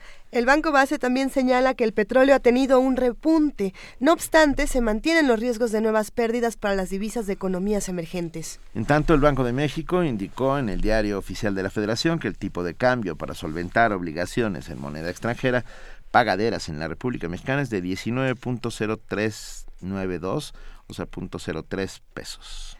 Un análisis de las causas y efectos del aumento en el precio del dólar a nivel internacional lo va a brindar esta mañana Benjamín García Páez, profesor de Crecimiento y Desarrollo Económico de la División de Posgrado de la Facultad de Economía. Benjamín, muy buenos días, ¿cómo estás? Eh, buenos días. Muchas gracias por acompañarnos. Sube el dólar, baja el dólar, sube el peso, baja el peso. ¿Qué, ¿Qué es lo que está ocurriendo actualmente con estas subidas y bajadas, Benjamín? Bueno, esencialmente es reflejo de los fenómenos que ustedes ya mencionaron. Eh, hay, digamos, una aguda fragilidad de los ingresos públicos en México, eh, dada la importancia eh, del valor de las exportaciones y, también de, la, de las actividades que, que despliega Pemex en territorio nacional. Y bueno, está también gravitando sobre esta eh, digamos, eh, eh, volatilidad cambiaria en el país, la, el hecho, digamos, de el incremento eventual de las tasas de interés en los Estados Unidos y en general este panorama macroeconómico internacional que se ha configurado desde la crisis de 2008 profesor García Páez, se habla de deslizamiento, volatilidad, etcétera, pero nunca de devaluación. ¿Por qué, ¿Por qué le tenemos tanto miedo a la palabra? ¿O es que no, no es una devaluación? ¿O, cuáles son las reglas que se tienen que seguir para decretarla como tal? Eh, bien, eh, hay que distinguir eh, conceptualmente entre devaluación y subvaluación. Eh, de evaluación, pues es eh, un decreto, eh, digamos, oficial, es cuando un país pues decide en un punto determinado apreciar o depreciar su, su moneda para, digamos, enfrentar los problemas del presente y previsibles de una de una economía. Lo que tenemos nosotros entonces es una subvaluación eh, en un mercado, eh, digamos, cambiario, eh, donde tenemos una eh, paridad este, flexible, pero digamos, relativamente hablando, toda vez que pues el Banco de México tiene estas discrecionales intervenciones para tratar pues de que no digamos se vuelvan tan pues tan eh, abruptas, tan vertiginosas esas oscilaciones y afecte a otras variables macroeconómicas en México.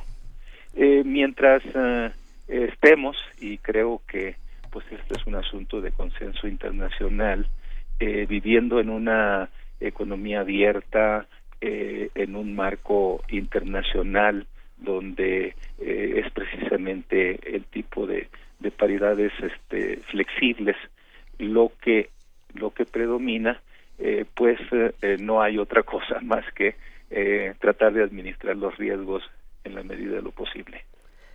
tratar de administrar los riesgos, ¿de qué manera puede hacerse? Bueno, siento que, por ejemplo, si observamos nosotros el cambio de declaraciones del director del Banco de México, eh, eh, se denota eh, muy claramente, eh, digamos, cómo los problemas han ido eh, desafortunadamente profundizándose. En algún momento, hace aproximadamente un mes, mes y medio, digamos, dada la situación que, que predominaba en la economía internacional, pues consideró que había que guardar la calma, verdad que eventualmente la economía estadounidense iba a adquirir eh, cierto dinamismo, eh, de que, eh, digamos, también el mercado petrolero, pues, no podía descender más de lo que de lo que ya había descendido en términos del precio del barril de petróleo y que por lo tanto eventualmente digamos como mensaje pues a los especuladores que eventualmente iba a haber una corrección verdad es decir una apreciación eh, en este caso del peso mexicano frente a las divisas internacionales, particularmente eh, eh, frente al dólar. más recientemente, es, digamos, hizo hincapié en que, bueno, esa expectativa se mantenía, pero pues que era, digamos, prudente que México comenzara a pensar a reducir el gasto público particularmente. Es decir, a contraerlo aún más este, en, en el ámbito eh, de sus eh, empresas eh, productivas de Estado, particularmente se señaló a, a petróleo para que Pemex en este mismo año hiciera esos ajustes sobre otro tipo de ajustes que se habían tomado a finales del 2015.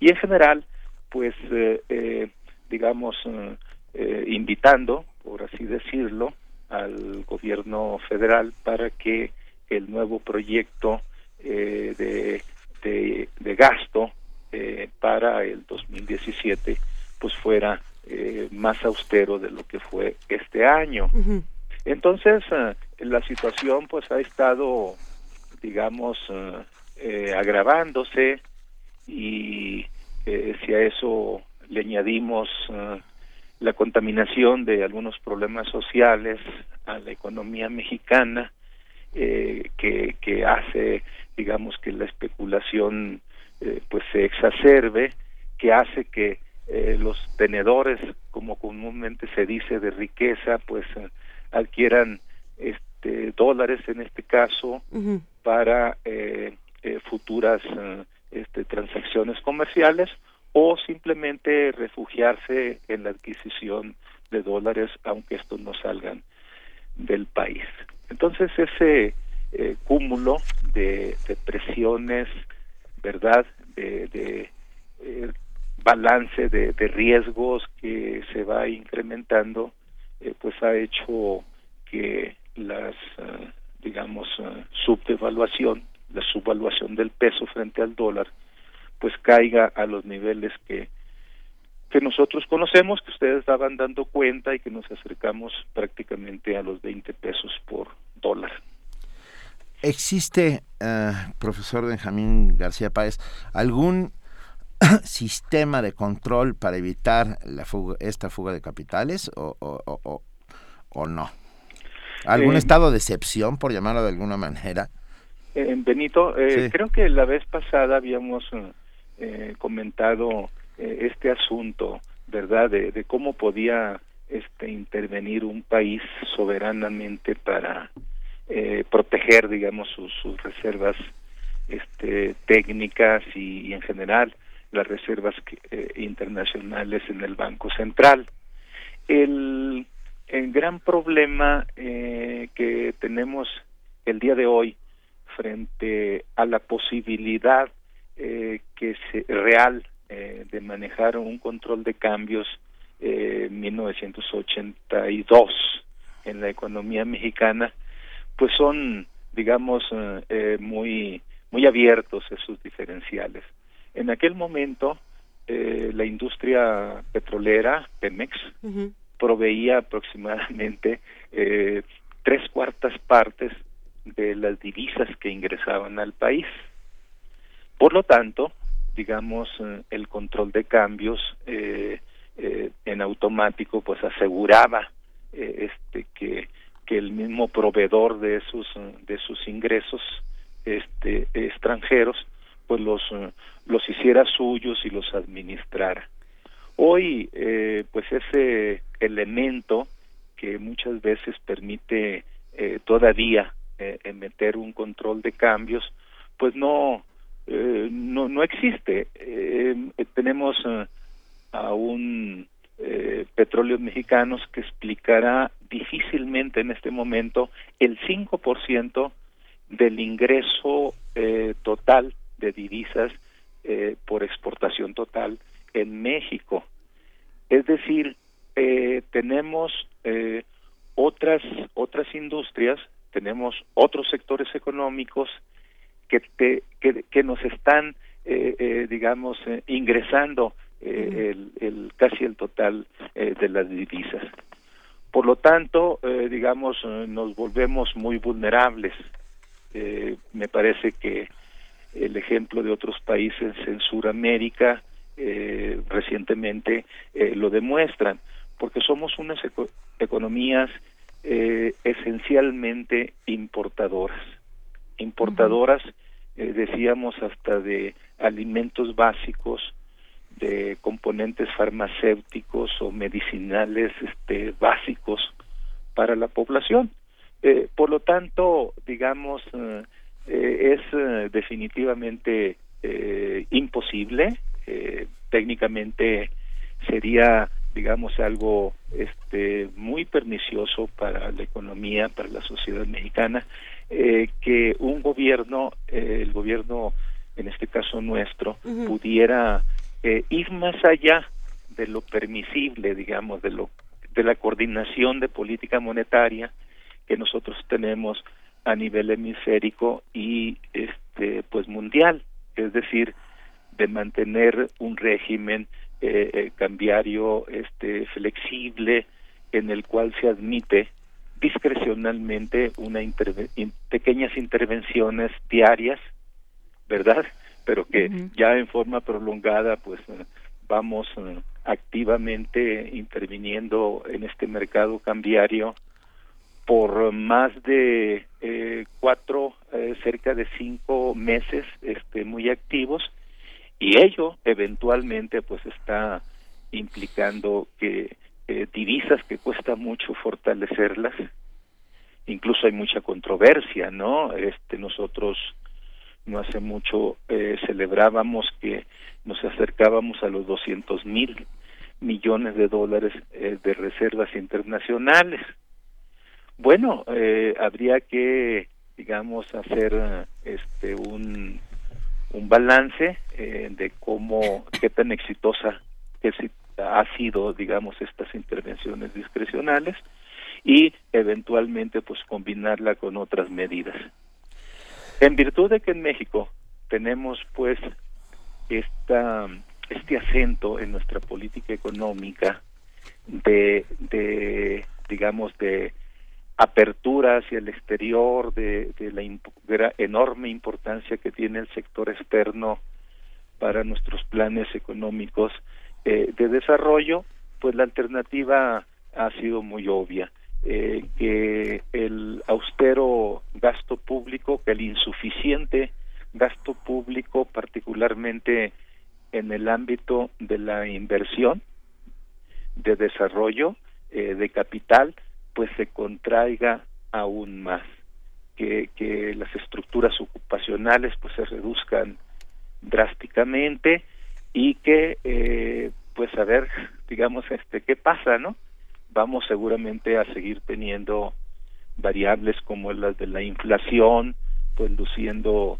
este pues muy bien casi pegadas hacia el cero dentro de del rango de un dígito que se privilegia pero pues tendremos eh, eh, falta eh, de crecimiento eh, falta de empleo pues formal eh, bien remunerado y con todas estas presiones en, en, en lo social verdad que se presenta mucho por cierto en el ámbito eh, académico entre los jóvenes en general No perdamos de vista esta situación. Benjamín García Páez, profesor de Crecimiento y Desarrollo Económico de la División de Posgrado de la Facultad de Economía. Muchísimas gracias por hablar esta mañana con nosotros y si nos lo permites, hablemos muy pronto. muchas gracias Cuando, eh, cuando ya llegue a 25. Bueno, Esperemos que no. Este, si Esperemos llega a que sea otra 25 ocasión. habría que, que suplementar lo que estamos conversando. Quiere decir que ya nos eh, pegó en el ámbito de la inflación. Es decir, no tanto por una decisión de, de reducción del gasto público, sino porque tenemos un, una canasta básica eh, de bienes eh, eh, donde el, componente importado pues es muy significativo y una inflación digamos se combina con todo y realmente sí caeríamos en una espiral descendente en la economía mexicana. No. Bueno, mu- muchísimas gracias. Un, un fuerte abrazo. Gracias, Benito. Hasta luego, Hasta gracias. luego, Muchas ustedes gracias. también. Primer movimiento.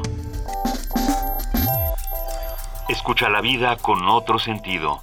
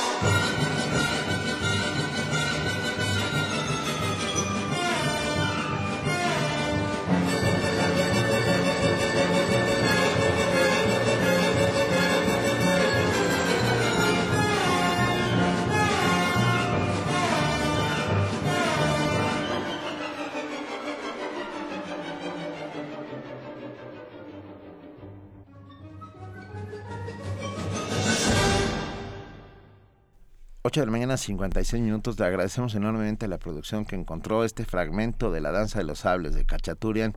Y eso del final eran los sables. Eso eran los sables. Y con esos sables con- nos vamos a una pausa y regresamos. Primer movimiento. Donde la raza habla.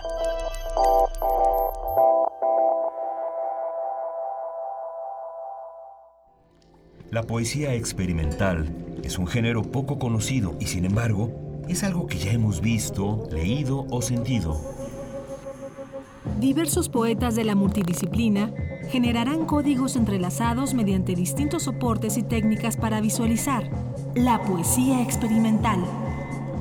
Radio UNAM te invita a los radiopoemarios, donde la plástica y el performance jugarán el papel principal. Todos los miércoles de febrero en la sala Julián Carrillo, Adolfo Prieto número 133, Colonia del Valle, a dos cuadras del Metrobús Amores. Más información en www.radiounam.unam.mx. Hoy tuve que decidir entre la leche y el huevo. También entre la luz y el teléfono. Mis papás tuvieron que escoger entre mis zapatos y mi uniforme. Hoy tuvimos que decidir entre el jarabe para la tos y el antibiótico que le recetó el doctor. Juntos podemos cambiar esta realidad. Firma la iniciativa para subir el salario, para que nos alcance a todos. Acércate al PRD en tu municipio o visita nomealcanza.org. Si tienes familiares o amigos que vivan fuera del país, avísales que ya no necesitan viajar a México para tramitar su credencial para votar en el extranjero. Podrán hacerlo en algunos a partir de febrero de 2016. Solo deben presentar el acta de nacimiento original, identificación con fotografía y comprobante de domicilio en el extranjero. Para mayor información, consulta www.ine.mx o llama al 01800 433 2000. Instituto Nacional Electoral, INE. Una apuesta por la difusión cinematográfica y el impulso a la creación contemporánea. El séptimo arte más arriesgado desfila por sexta ocasión en el Festival Internacional de Cine de la UNAM. Cine mexicano, películas de más de 30 países, clases magistrales, talleres, encuentros con realizadores y críticos cinematográficos. Ola de imaginación creadora que desemboque en la propuesta cinematográfica que mereces ver. Festival Internacional de Cine de la UNAM, sexta edición. Del 24 de febrero al 1 de marzo, alimenta tu mente con el cine más arriesgado, nacional e internacional. Consulta sedes y horarios en www.ficunam.org. Radio UNAM invita.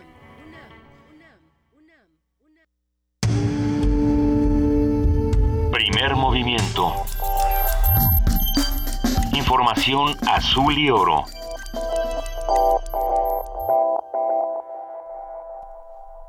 Vamos ahora a nuestro corte informativo de las 9 de la mañana con nuestra compañera Yolanda Ponce. Bienvenida de nuevo, Yolanda. Muchas gracias.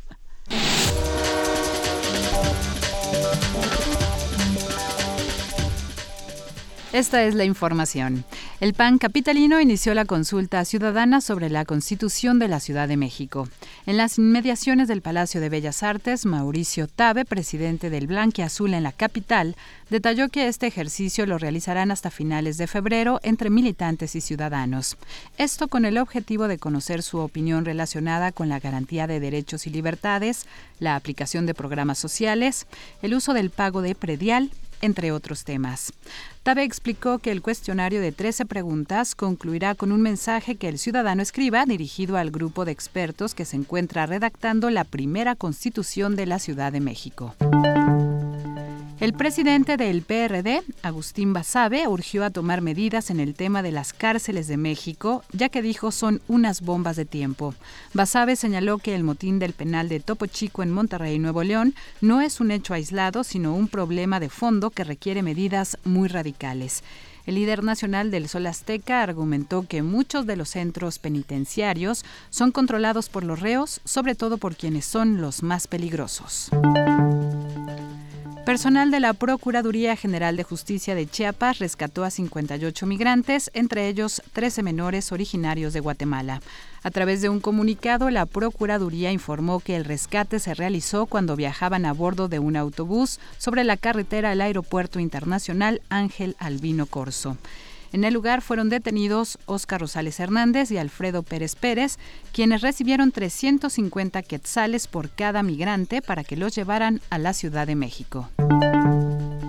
En información internacional, en Venezuela el presidente Nicolás Maduro anunció ayer la destitución de Luis Salas como ministro de Economía, cargo que ocupaba desde el pasado 6 de enero. Maduro dijo que Salas va a pasar a cumplir otras actividades en los equipos económicos. Salas, quien también era vicepresidente encargado del área económica, será sustituido por el empresario Miguel Pérez Abad, que hasta ahora encabezaba la cartera de industria. Alexis Tsipras, primer ministro de Grecia, pidió a la presidencia temporal del Consejo de la Unión Europea establecer un mecanismo fiable y eficaz en la reubicación de refugiados que ingresan desde Turquía a territorio europeo y así evitar más muertes de personas que intenten cruzar el mar Egeo. También afirmó que deben abordarse las causas que crean las crisis de la guerra en Siria que ha generado el conflicto migratorio. Afganistán registra un nuevo récord de bajas civiles en 2015. Más de 11.000 civiles murieron en Afganistán en 2015, la cifra más alta registrada hasta ahora, alerta un informe de la ONU sobre la protección de civiles en situaciones de conflicto armado. El documento, elaborado por la Misión de Naciones Unidas en ese país, la UNAMA, en conjunto con la Oficina del Alto Comisionado para los Derechos Humanos, indica que las principales causas fueron el aumento de enfrentamientos por tierra cerca de zonas pobladas, así como los ataques suicidas en grandes ciudades. Señala que las fuerzas antigubernamentales continúan causando el mayor daño y son responsables del 62% de las bajas civiles. Daniel Bell es directora de Derechos Humanos de UNAMA. The report draws special attention el informe presta especial atención a la protección de los más vulnerables, las mujeres y los niños. De los 11.002 civiles muertos, uno de cada diez es mujer y uno de cada cuatro niño, detalló la experta. El alto comisionado de la ONU para los Derechos Humanos, Seid Raad al-Hussein, llamó a la rendición de cuentas de los autores de esas violaciones. También pidió a la comunidad internacional hacer mayor hincapié en los derechos de los civiles a ser protegidos. Rocío Franco, Naciones Unidas. Nueva York. La empresa y agencia de exploración aeroespacial de Japón informó que este miércoles será lanzado un nuevo satélite de observación astronómica con rayos X que a través de un amplio rango de energía permitirá observaciones de alta sensibilidad de las fuentes celestes. La agencia detalló que el cohete H2A, que portará el satélite Astro H, despegará del centro espacial Tanegashima a las 17 horas con 45 minutos hora local y será puesto en órbita a unos 575 kilómetros de la superficie terrestre. Dicho satélite, cuya tecnología es 100 veces más potente que los satélites convencionales, utilizará rayos X por lo que se podrán obtener mediciones exactas de la dinámica de los gases calientes en supercúmulos de galaxias y de material alrededor de los agujeros negros instan a los gobiernos del Reino Unido y de Suecia a cumplir con las recomendaciones sobre el caso Assange. El experto independiente de Naciones Unidas sobre la promoción de un orden internacional equitativo y democrático instó hoy a los gobiernos del Reino Unido y de Suecia a implementar sin más dilación las recomendaciones del Grupo de Trabajo de la ONU sobre detenciones arbitrarias relacionadas con el caso del fundador de Wikileaks, Julian Assange. En un comunicado, Alfred de Sayas recordó que para que exista un orden internacional equitativo y democrático, se necesita que los estados respeten, promuevan y cumplan sus obligaciones de derechos humanos y que implementen las recomendaciones emitidas por los mecanismos internacionales establecidos para esas garantías. Aquellos países que afirman estar a la vanguardia en la defensa de esos derechos deben dar un buen ejemplo aunque no estén de acuerdo con las conclusiones de los expertos de la ONU, subrayó de Sayas. La semana pasada, el grupo de trabajo sobre detenciones arbitrarias consideró que la detención de Assange fue arbitraria y llamó a los gobiernos de Suecia y el Reino Unido a poner fin a su arresto y respetar su integridad física y libertad de movimiento. Jorge Millares, Naciones Unidas, Nueva York.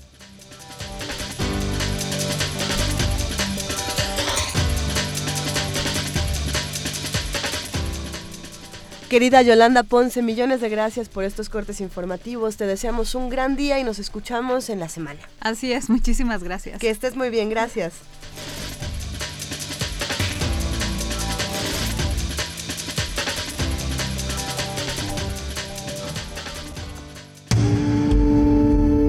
Primer movimiento. Donde todos rugen, el puma ronronea.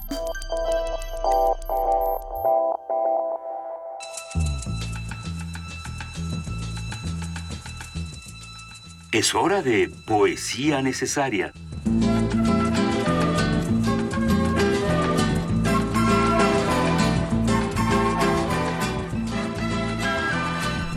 ¿A quién le tocaba la poesía necesaria esta mañana? A Juana Inés de esa. Ya son las 9 de la mañana con 7 minutos y le sigue tocando. Sí, eh, son las 9 de la mañana con 7 minutos en efecto. Ya 8, ¿eh? Ya Me puse a buscar poesía celtal ya que estábamos en, en esta discusión. Ajá. Y encontré algo que dicen, dice en, esta, en este sitio de internet, que es un poema celtal anónimo, se llama Tetej, y que se traduce como el árbol. Eh, y no sé en realidad si sí sea un poema celtal anónimo o no, pero creo que, eh, creo que está bien. Venga. Se llama El árbol.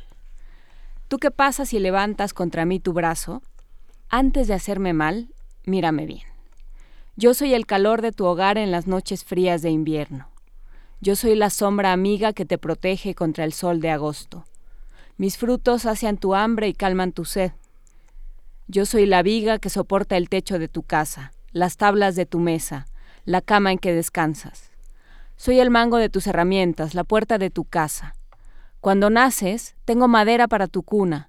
Cuando mueres en forma de ataúd, aún te acompaño al seno de la tierra. Soy pan de bondad y flor de belleza. Si me amas como merezco, defiéndeme contra los insensatos. Primer movimiento. Escucha la vida con otro sentido.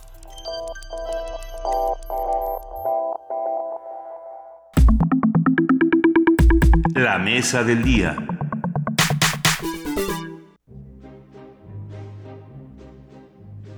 Leer transforma, enriquece, educa, pero sobre todo da libertad. 37 Feria Internacional del Libro del Palacio de Minería. Un clásico de la Ciudad de México. Del 17 al 29 de febrero de 2016. Invita a la UNAM a través de su Facultad de Ingeniería. Tacuba 5, Centro Histórico. La feria del libro más antigua del país. Recuerda, más libros, más libres. La Feria Internacional del Libro del Palacio de Minería llega a su 37 edición, con el objetivo de dar a conocer a la sociedad en su conjunto y a la comunidad universitaria las novedades de la industria editorial mexicana. Su incomparable sede, el Palacio de Minería, monumento del siglo XVIII, ubicado en el corazón mismo de la vida cultural de nuestro país, permite dar cita a importantes editores y profesionales en la materia que ofrecen una amplia oferta editorial. Uno de los ejes fundamentales de la feria es un notable programa cultural que figura entre los mayores de todas las ferias de libro del mundo. Debido a su gran aceptación continuarán las jornadas juveniles, así como los diversos programas de lectura. Esta emisora, estamos hablando de Radio NAM, se encuentra pendiente de la Feria Internacional del Libro del Palacio de Minería. El 13 de marzo del 2000 inició la transmisión de la Feria de los Libros, programa radiofónico de la Universidad Nacional Autónoma de México, que realizan en forma conjunta Radio UNAM y la Facultad de Ingeniería. Y no solo eso, a partir de mañana estaremos transmitiendo Parvadas de Papel, el miércoles, viernes, sábado y domingo, y luego el Viernes, otro sábado, domingo viernes, y sábado, lunes. domingo y lunes. Ah, bueno, sobre esta im- importantísima feria del libro que además nos llena de mucha emoción, su propuesta, sus actividades, lo que espera lograr en esta edición, conversaremos con su director, Fernando Macotela. Muy buenos días, Fernando. Benito, eh, ¿cómo están ustedes? Estoy muy contento de estar aquí, por teléfono. El gusto es todo nuestro, Fernando, para nosotros. Eh, como bien sabes, la Feria del Libro significa muchísimas cosas, muchos encuentros, nuevos proyectos, eh, eh, nacimientos literarios. Pero platícanos, por favor, ¿cómo está llegando la Feria de Minería a esta edición? Mm, he, he llegado a la conclusión, saben ustedes, de que este eh, especie de, de programa, de casi podríamos decir impulso que empezamos hace 10 años de establecer ciclos de conferencias de divulgación sobre muchos temas, eh, ha definido ya un, un perfil de la, de la feria. Eh, empezamos con un ciclo de divulgación de la ciencia hace 10 años y tuvo tal impacto que, bueno, pues decidimos seguir adelante con él y vamos por el, por el décimo ciclo. Este año se hablará de ecología enfocada más o menos al cambio climático, pero después vimos que eh, un ciclo de economía había gustado mucho también. Eh, tratando sobre la crisis eh, y esto quiere decir que hace cuando menos ocho años, porque vamos por el octavo ciclo, que estamos en una crisis económica de la que parece que nunca vamos a salir el, el, el, mundo entero, ¿no? Pero así se han ido agregando cosas sobre equidad de género, sobre salud, eh, sobre, en fin, eh, eh, casi cubriendo, eh, si no todas las áreas del conocimiento, sería un tanto difícil hacerlo sobre astronomía o sobre matemáticas, pero sí sobre problemas que interesan a, al, público en general y, repito, son cosas de divulgación. Ahora, si bien este año estamos ya casi llegando en conjunto en con estos ciclos a 200 conferencias, lo cual es bastante. Eh, no quiere decir esto que se descuide el eh, aspecto de los libros propiamente dichos. Entonces, de las 1515 actividades, lo cual es bastante, ¿no? Eh, que vamos a tener este año, 859 eh, son presentaciones de libros. Y mucho de ello literatura. Eh, em, sí, sí. Eh, tú sabes, eh, Benito, porque nos has acompañado ahí eh, en los últimos años, que también nos hemos ido extendiendo hacia la ciencia y la tecnología y es lo menos que podríamos hacer siendo esta una feria de la Universidad Nacional Autónoma de México. Es en la UNAM en donde se realiza la mayor parte de la investigación científica y tecnológica del país. Entonces, limitarnos solo a la literatura sería sería injusto, eh, inadecuado. Yo entiendo muy bien y eso lo respetamos y lo fomentamos que los eh, literatos pues bueno, hace mucho tiempo se han convertido eh, más o menos en las estrellas de las ferias del libro, porque es en la literatura donde coincidimos todos, no sea cual sea nuestra profesión, pues un poco el descanso, la distracción, el enriquecimiento espiritual eh, lo recibimos en buena medida por la literatura, pero esto no nos hace excluir libros de biología, de eh, matemáticas, sino en charlas, en ciclos completos, sí presentaciones y ahí sí prácticamente en todas las áreas del conocimiento, al menos en todas las que la UNAM cubre talleres, charlas, jornadas, presentaciones de libros. Eh, ¿Qué actividades, eh, Fernando, son las que a ti en este momento más te entusiasman? Lo que, lo que dices, a ver,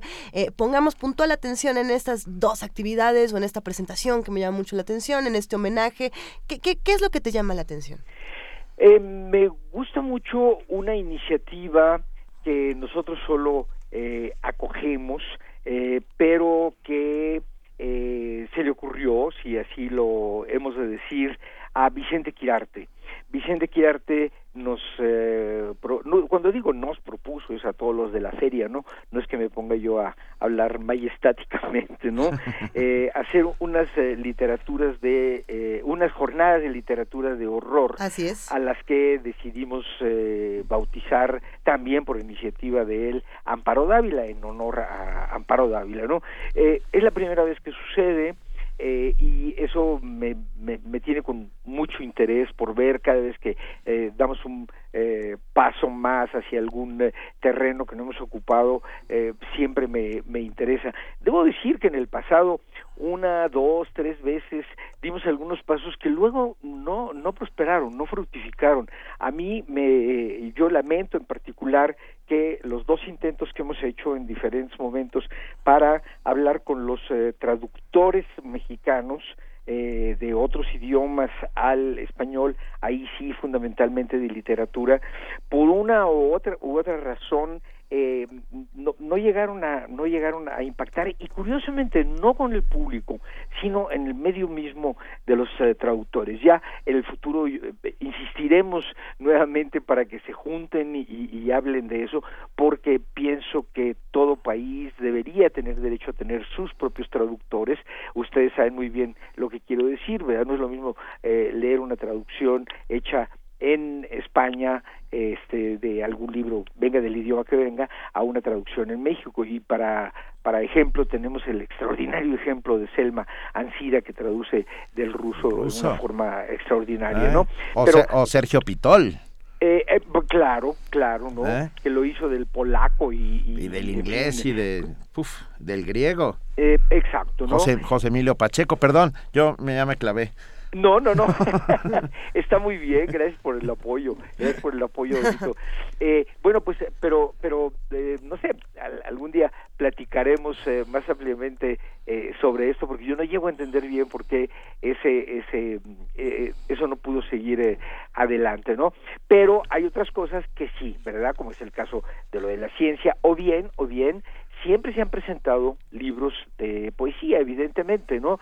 Es más, eh, una de las de las eh, posiciones, de las actitudes permanentes de la feria ha sido, cuando menos en los últimos 15 años, ¿verdad? Ha sido el de tener las puertas abiertas y jalar, invitar, eh, atraer a jóvenes eh, escritores o a escritores emergentes, ¿no? Esto, en cambio, ha, ha, tenido un gran, gran impacto, ¿no? Eh, ya vamos en el noveno año de tres ciclos diferentes sobre eh, poesía de jóvenes y es muy eh, casi diría yo conmovedor entrar a, a estas sesiones y ver el eh, respeto infinito con el que el público escucha. Hay un eh, silencio respetuosísimo siempre para para escucharlos no entonces así como vamos en el décimo ciclo de eh, ciencia vamos en el noveno ya de poesía de jóvenes y en el octavo de, de economía, pero también, como les decía yo, eh, se cubren eh, eh, otros otros otros puntos como la equidad de género, como la salud, etcétera, ¿no? Y este año vamos por el segundo ciclo también de eh, literatura negra, ¿no? Esto lo ha coordinado y eh, lo respeto y lo admiro mucho por hacerlo eh, a distancia. Y Manuel Canellada, Ay, este escritor vasco que hace muchos años, más de 20, vive en México, pero vive en Hermosillo y desde allá él no tiene ningún problema, me dice, para ir coordinando a los demás, en fin, y él llega aquí un día antes de los ciclos y eh, los, eh, los llevan a cabo, ¿no? O sea que también eh, tendremos eh, el... el eh, este segundo segundo ciclo no de literatura eh, negra Y también, a ver, yo tengo una sensación, y Fernando Macotera, director de la Feria Internacional del Libro del Palacio de Minería, me dirá si estoy bien o es, o es solamente una alucinación mía provocada por ya mi eh, avanzada edad. De unos años a esta parte, eh, la feria se ha inundado de jóvenes. Cada vez el, el No, es que ya, ya todos son jóvenes, menos uno, Benito. eso, eso ah, voy a pedir una orden de restricción contra ¿Y qué menos uno? me, No. me pueden me pueden incluir a mí por favor si no pero- el primero en salir de ahí va a ser el director de la feria Todos somos jóvenes pero, lectores. No, pero estoy hablando en serio. Eh, he notado cómo los públicos han bajado su edad eh, ostensiblemente. ¿eh? Eh, eh, sí, sí, Benito, eh, de- efectivamente. eh, eh, yo, yo no sé, habría que, habría que ha- hacer un, una especie de, de, de cálculo. No quiero decir esa palabra terrible que es algoritmo, ¿verdad? porque ah, muchas veces no da resultado. Pero eh, a mí me da la impresión de que cuando la feria con eh, eh, básicamente el programa de actividades culturales, porque bueno, pues empezamos hace hace 15, 16 años, digo empezamos cuando yo llegué y, mi pequeño equipo eh, con 200 actividades, ¿no? El año anterior había habido 160, pero de 200 súbitamente para el otro año pasamos a 400 y luego a 500 y yo me acuerdo que yo entre optimistamente y un poco ciegamente les dije a mis chavos, porque son unos chavos quienes me apoyan tanto, les dije, bueno, vamos a llegar a 500 actividades y ahí nos detenemos porque ya ven que trabajo y, y etcétera, pues no pasamos de 400 a 500, pasamos de 400 a 600, ¿verdad? Y luego el límite lo quisimos poner en mil actividades y también fue rebasado. Y ahora pues como que ya no lo podemos rebasar porque ya hemos aumentado los días, las horas, hemos ocupamos todos los salones disponibles en el Palacio de Minería y andamos ya en los últimos tres o cuatro años alrededor de 1500 actividades. Y yo te quiero decir que el público que ha apoyado esto, el público que asiste a esto son fundamentalmente jóvenes, entonces eh, da la impresión de que las actividades hubieran llamado mucho la atención o sobre todo de los jóvenes porque evidentemente va gente de todas las edades no pero eh, sobre todo de los jóvenes y así el público eh, es predominantemente eh, joven y se siente muy atraído por por todas estas cosas de, de, de, de ciclos y desde un principio eso lo pude comprobar por las eh, charlas y presentaciones de libros de ciencia no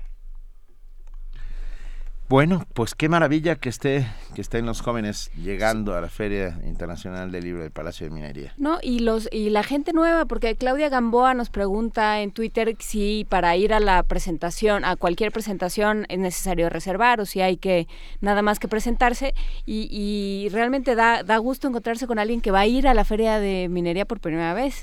Eh, ¿Cómo sí. se hace?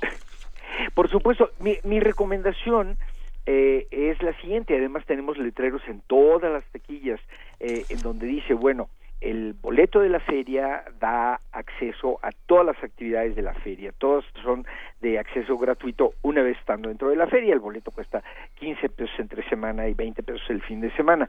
Pero sí se recomienda que si uno tiene un especial interés en alguna actividad, eh, llegue con algo de anticipación y algo de anticipación llamo pues eh, media hora cuando menos no porque claro los salones pues tienen un, un cupo y una vez que ese cupo se llena pues por, por razones obvias eh, fundamentalmente de seguridad siempre están muy pendientes de nosotros protección civil del gobierno del distrito federal protección civil de la UNAM no podemos dejar entrar a más gente.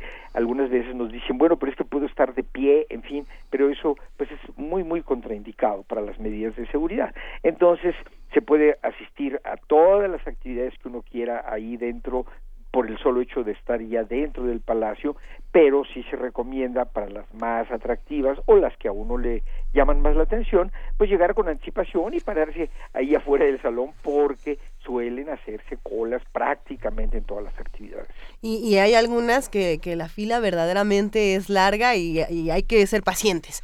Eh, vale la pues, pena. Pues sí, esa media hora. Eh, eh, ya lleva uno un librito o lo compra llegando allí Exacto. y entonces las, las colas no sé si, si ustedes se han fijado, pero siempre son mucho más llevaderas con un libro en la mano. Yo hablo por el banco y todos esos lugares en donde todos tarde o temprano tenemos que pasar por el fenómeno de la cola y con el con el con el libro se va mucho mucho más rápido el tiempo. ¿no? Fernando Macotela, para ir cerrando un poco esta conversación, eh, sí, la Feria de Minería, la Feria del Libro del Palacio de Minería está en un punto pleno, está, está en un momento realmente rico, por así decirlo, en contenidos, rico en actividades. Eh, desde tu punto de vista, ¿qué le falta a las ferias del libro? ¿Qué necesitan para crecer hacia otros caminos? Ya para despedirnos.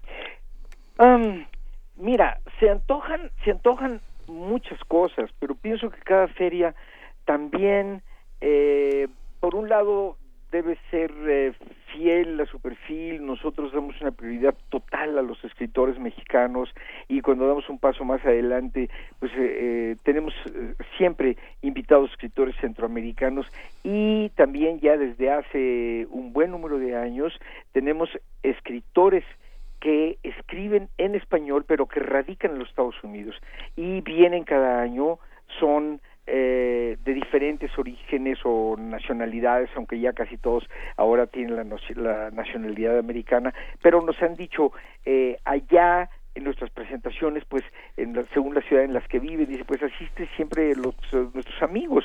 En cambio acá sentimos que nuestra lengua tiene un, un, un, valor total, ¿no? No conocemos al público y lo vemos cómo se emociona y demás, ¿no? Bueno, eh, tú me dices, ¿qué le haría falta? Por un lado, pues tal vez dinero para traer eh, escritores, vamos a decir, más famosos, pero eh, al mismo tiempo eh, me he dado cuenta que, que, la feria sigue adelante muy bien, aún claro. en ausencia de, de, de, esos nombres, ¿no? Eh, traiga uno a quien traiga, muy bien, este, cuánta gente puede entrar a escuchar o entrar en contacto con uh, un eh, con un escritor muy famoso que nunca haya pisado México uh -huh. o eh, en fin, ¿no?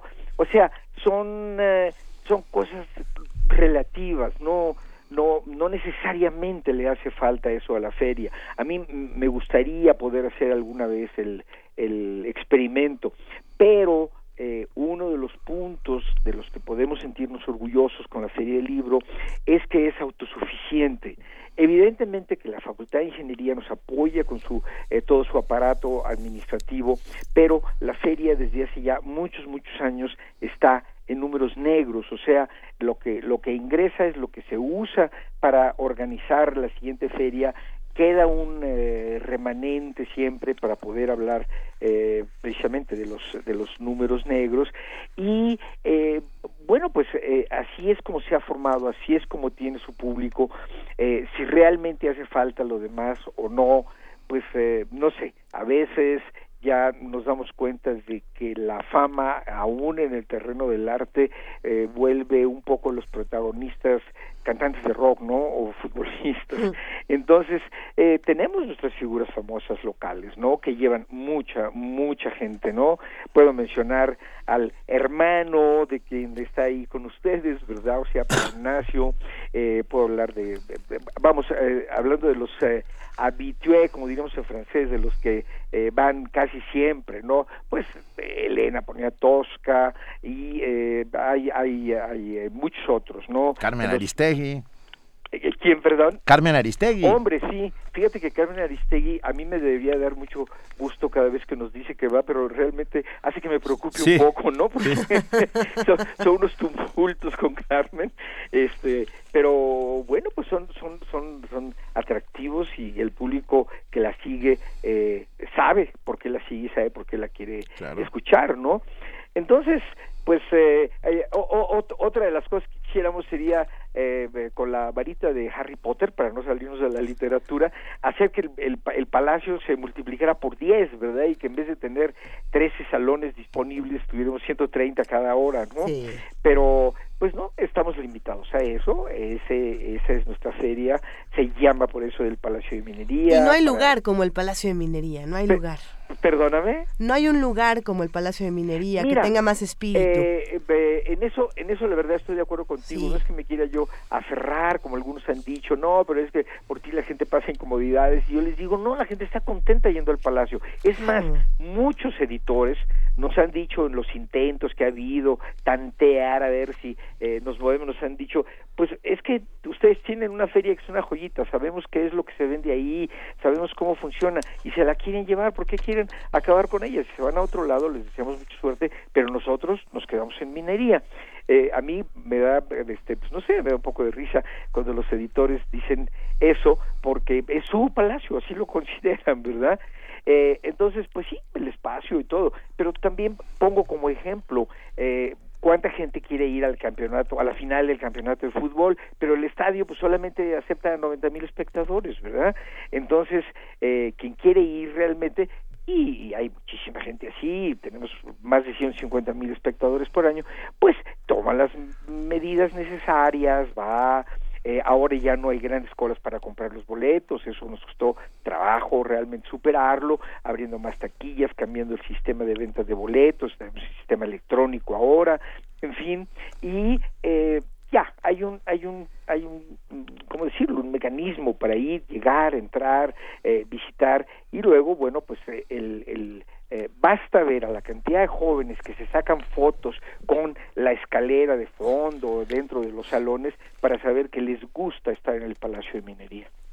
Y a nosotros también nos gusta y por eso desde mañana estaremos ahí transmitiendo a partir de las 4 de la tarde en la cabina de abajo, en las cabinas de cristal. Eh, lo sé, lo sé y me da muchísimo gusto este Luisa, Benito, en, Juan Inés, Juan Inés el que lleguen, el que lleguen allá, ya saben, eh, cuando estén allá les, les podré decir, están ustedes en su palacio. Muchas gracias, ahí nos vemos y, a ver si podemos hablar un ratito, ¿no? Para contar un poco de la inauguración, etcétera, etcétera. Por supuesto que sí, muchísimas gracias por este, apoyo a la difusión de la feria. No, hombre, por favor, un enorme abrazo a Fernando Macotela, director de la Feria Internacional del Libro del Palacio de Minería. Primer movimiento donde la raza habla.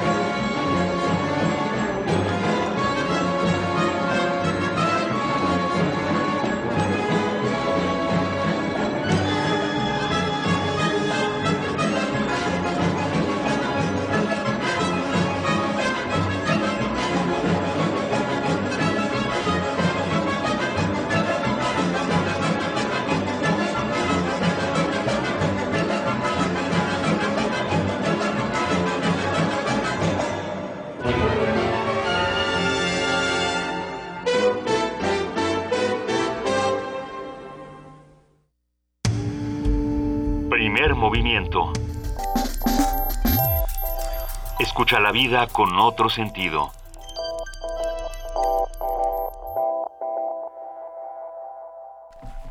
Sensemayá. Sensemayá la culebra, Sensemayá. Sensemayá es esta, esta pieza que todos conocemos de Silvestre Revueltas, que está basada en el poema, bueno, no, no basada, Revueltas se escucha eh, la voz de Nicolás Guillén, con el poeta, como en el poema homónimo, Sensemayá, y, y se enamora de, de, las palabras de Nicolás Guillén. La culebra tiene los ojos de vidrio, la culebra viene y se enreda en un palo con sus ojos de vidrio, en un palo con sus ojos de vidrio. Y bueno, se la culebra, se enseña es una joya, ¿no les parece? tanto, tanto el poema como lo que hace revueltas después.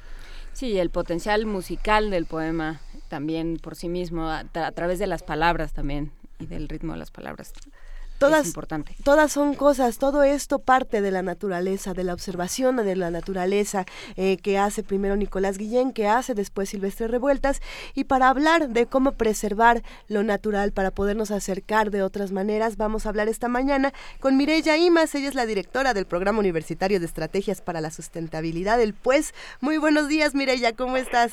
Muy buenos días, ¿cómo están? Saludos, Luisa, Juan Inés, Benito, Hola, hola, querida, es un ¿Eh? placer, un placer, como siempre. Un gustazo, Radio Escuchas de Primer Movimiento. Pues aquí estamos, ¿no? Vamos a platicar de los pueblos indígenas y el desafío ambiental. Nos parece muy bien. Y, y, yo confieso que queríamos escaparnos del frenesí mediático alrededor del paso de Bergoglio por México. Pero ayer en Chiapas mencionó los temas ambientales y de justicia hacia los pueblos indígenas. Así que como dijera el Quijote, con la iglesia hemos dado, Sancho. Así que pues vamos a entrarle a este tema. Bergoglio señaló, frente a cientos de indígenas choles, toques, tzotziles y tojolabales reunidos en San Cristóbal de las Casas, que, y cito textual, el desafío ambiental que vivimos y sus raíces humanas nos impactan a todos y nos interpelan. Ya no podemos hacernos los sordos frente a una de las mayores crisis ambientales de la historia. En esto, les dice a los indígenas que están escuchando, ustedes tienen mucho que enseñarnos, que enseñar a la humanidad. Sin embargo, muchas veces de modo sistemático y estructural, vuestros pueblos han sido incomprendidos y excluidos de la sociedad. Algunos han considerado inferiores sus valores, su cultura, sus tradiciones. Otros, mareados por el poder, el dinero y las leyes del mercado, los han despojado de sus tierras o han realizado acciones que las contaminaban y contaminan. Qué tristeza, dice el Papa. Qué bien nos haría a todos hacer un examen de conciencia y aprender a decir perdón, perdón hermanos, el mundo de hoy despojado por la cultura del descarte los necesita a ustedes. Y aquí terminó la cita. Y vamos poniéndole números a estas afirmaciones de Bergoglio. Podemos, para ello, traer aquí a cuenta al doctor Víctor Manuel Toledo, del Instituto de Investigaciones en Ecosistemas y Sustentabilidad de la UNAM, quien registra en su libro titulado Ecocidio en México la existencia de al menos 180 municipios afectados por algún conflicto de carácter socioambiental en México, relacionados con introducción de biotecnología, contaminación o apropiación del agua, minería, turismo, urbanización, instalación de hidroeléctricas, parques eólicos y otros proyectos energéticos. Solamente la minería es causa de afectación en el 40% de los municipios que se tienen identificados. Muchos de estos conflictos, por supuesto, ocurren en territorios indígenas, lo cual no es extraño si se considera que buena parte de los ecosistemas mejor conservados del país y cuyos recursos resultan muy apetecibles para las empresas, se ubican precisamente en ejidos y tierras comunales. Siguiendo con Toledo, en las 26 regiones indígenas se capta más de la cuarta parte del agua que recibe el país. Se alojan áreas de enorme biodiversidad y se conservan nuestros principales recursos fitogenéticos, principalmente las especies domesticadas por los pueblos mesoamericanos como el maíz, el chile, la calabaza, la vainilla, el jitomate, el cacao, entre otros. Y esto tampoco es coincidencia, pues de acuerdo con la doctora Luisa Murphy en su texto Biocultural Diversity and Sustainability, existe una correlación global entre la diversidad de lenguas endémicas con la megadiversidad biológica. Diez de los países megadiversos forman parte de los 25 países con mayor número de lenguas indígenas, México entre ellos. Luisa Maffi en este estudio propone la posibilidad de que fenómenos ecológicos en pequeña escala se deban a esta correlación de la diversidad biológica y lingüística donde las poblaciones adaptan sus culturas a las especificidades ambientales y a su vez transforman el ambiente a partir de sus conocimientos. Este binomio entre las culturas y la biodiversidad local está en peligro ante la voracidad del modelo de desarrollo dominante. En efecto, el mundo de hoy necesita de los pueblos indígenas, de sus conocimientos y comprensión de los procesos naturales, así como requerimos de los conocimientos de la ciencia y de un urgente establecimiento de diálogo de saberes entre ambos. Pero, ¿quién puede dialogar bajo la espada de Damocles? Al mismo tiempo que ocurre la visita de Bergoglio, avanza, por ejemplo, la reforma que prioriza el sector energético sobre cualquier otra actividad y obliga a los propietarios de la tierra a rentar por décadas sus territorios. Se calcula que tan solo la ronda cero afectará en el tema de, petróleo el territorio de 13 pueblos indígenas, mientras que el 40% de los municipios contemplados en la ronda 1 se consideran de alta y muy alta marginación, de acuerdo con el Centro de Derechos Humanos Miguel Agustín Pro. Así las cosas, lo más probable es que Acherán, San Javier, Huiricuta, Tetela, Xochicautla o La Parota se seguirán sumando comunidades afectadas por un modelo depredador de las personas y la naturaleza. Pueblos a los que habrá que incluir en una lista para lo que para que quienes estaban en las filas VIP pues les vayan pidiendo perdón. Y esta es la contribución del día de hoy. Y pedir perdón y pero antesito justicia. Exacto, que se les pida perdón y se haga justicia. primero que se haga justicia y luego que pidan todos los perdones que quieran. Incluso o, que vayan juntas, pero exacto. O incluso nos podemos nos podemos nos podemos obviar el perdón, Mirella, con la pura justicia nos vale. Exacto. Yo, bueno, yo estaría de acuerdo. Yo, digamos, siguiendo un poco la lógica de, de lo que ocurrió en Chiapas con la visita de Bergoglio, bueno, pues pues es un es uno de los temas, ¿no? Es cierto. Las las comunidades indígenas están siendo ah, devastadas. sí, ahora va, ya no, ya no aplica la lógica Buffalo Bill de no hay mejor indio que el indio muerto, pero pero sí muerto de hambre, muerto de, sed, muerto de, ah, de, sus recursos naturales. o sin posibilidad de decidir sobre, sobre la tierra. Sí. Exacto, eh, que, es, que eso es lo que los hace les da identidad y, les genera este pues esta relación con su territorio, ¿no? Eso es básicamente lo que constituye estos pueblos.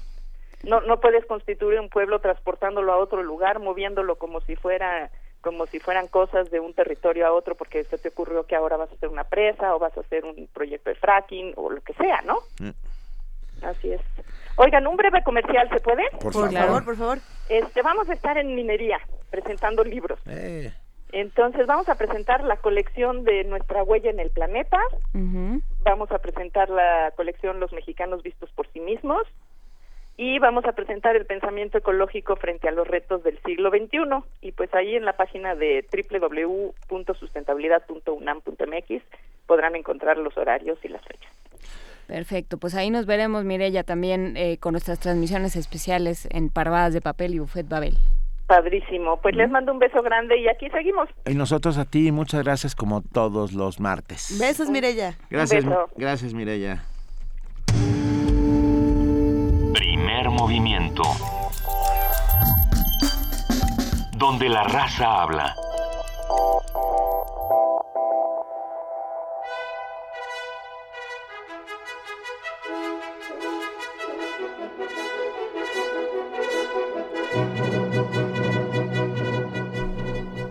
Son las 9.47 y ahora tenemos tiempo. Nuestra compañera Podemos respirar. podemos respirar, Un momento. tranquilamente para Muy saber. Hola, querida Vania Noche, ¿qué Hola. hay hoy Hola, Vania. en Hola. Radio UNAM? Muy buen día a todos. Hoy en Radio UNAM, a través del 96.1 de FM, nuestro buffet Babel presenta a la una de la tarde Garbanzo de al libro con todos los títulos, todos los, la- los libros y las obras que no podemos dejar de conocer. No se lo pierdan a la una de la tarde. Más tarde, a las dos y cuarto, no se pierdan Hugo Gutiérrez Vega, Los ríos que van a dar en la mar. Termina esta semana, el próximo jueves, más específicamente. No se lo pierdan hoy y el próximo jueves en punto de las dos y cuarto. Miocardio, la génesis del sonido a las 3 de la tarde. No se pierdan el recorrido sonoro por la música de Nana Mendoza, una joven cantante de neo soul, jazz, rhythm and blues y hip hop. Nuestro corte informativo también de la tarde a las 3.50 para conocer todo lo que ocurre en el mundo. Y a las 6 de la tarde, Prismas Sonoros. Hoy presentamos la obra del compositor ruso Igor Stravinsky. A las 9 de la tarde, no se pierdan Resistencia, mm, perdón, 9 de la noche, Resistencia Modulada, Ya es hablarán tarde, sobre... es tarde, sí se vale, Es que ya es tarde, pero vale. es en la noche. Resistencia Modulada, hoy hablarán sobre el papel de los ciudadanos en la Agenda Política 2016 y en Resistor hablarán sobre Wikipedia, esta enciclopedia que es uno de los 10 sitios más visitados del mundo, con millones de entradas y cientos de idioma. Idiomas. En punto de las 10 y cuarto, todos los detalles con Daniela Beltrán y Alberto Candiani. En el 860 de AM tenemos la retransmisión de nuestros programas del acervo histórico. A las 5 de la tarde tenemos el cine y la crítica de Carlos Monsiváis. A las 6 de la tarde continuamos con el radiodrama de Los Amorosos Fantasmas de Paco Ignacio Taibo II con la dirección de Dora Guzmán. Y a las 11 de la noche no se pierdan La llave, la clave, la nave, el ave del tiempo, una producción de Juan López Moctes. Va de nuevo, la va de nuevo. llave, Va de la, nuevo. la llave, la clave, la nave, el ave del tiempo, de Juan me López. Moctezuma. Eh, hoy presentamos El coleccionista de marfiles de Manuel Horta, no se lo pierdan, 11 de la noche. Y recuerden que a lo largo de nuestra transmisión del 860 de AM pueden disfrutar de radioscopía, letras suspendidas en el aire con semblanzas de personajes relevantes de la cultura nacional e internacional. Mañana no olviden que tenemos folclore mexicano en punto de las 9 de la mañana, es una producción que realizó para Radio UNAM el etnomusicólogo, antropólogo y sociólogo de origen norteamericano Raúl Helmer en los años 60. Y hablaremos sobre los aspectos del guapango huasteco y el origen del falsete en el folclore mexicano. Visiten nuestro podcast en www.radiounam.unam.mx. A partir de las 3 de la tarde subiremos la emisión de hoy y recuerden nuestro martes de danza, los esperamos en la sala Julián Carrillo. Hoy a las 8 de la noche la entrada es libre. Eh, síganos también en redes sociales como arroba Radio UNAM, Instagram, Facebook y Twitter. Ahí pueden encontrar todo lo que comparte Radio UNAM diariamente con ustedes. Lo de los podcasts ya quedó porque había un problema con Ah, sí. eh, iTunes, Eh, originalmente trabajaba, eh, posteábamos los, los podcasts en la plataforma de iVoox, pero ya no usamos esa plataforma. Está en la página de Radio UNAM, www.radiounam.unam.mx.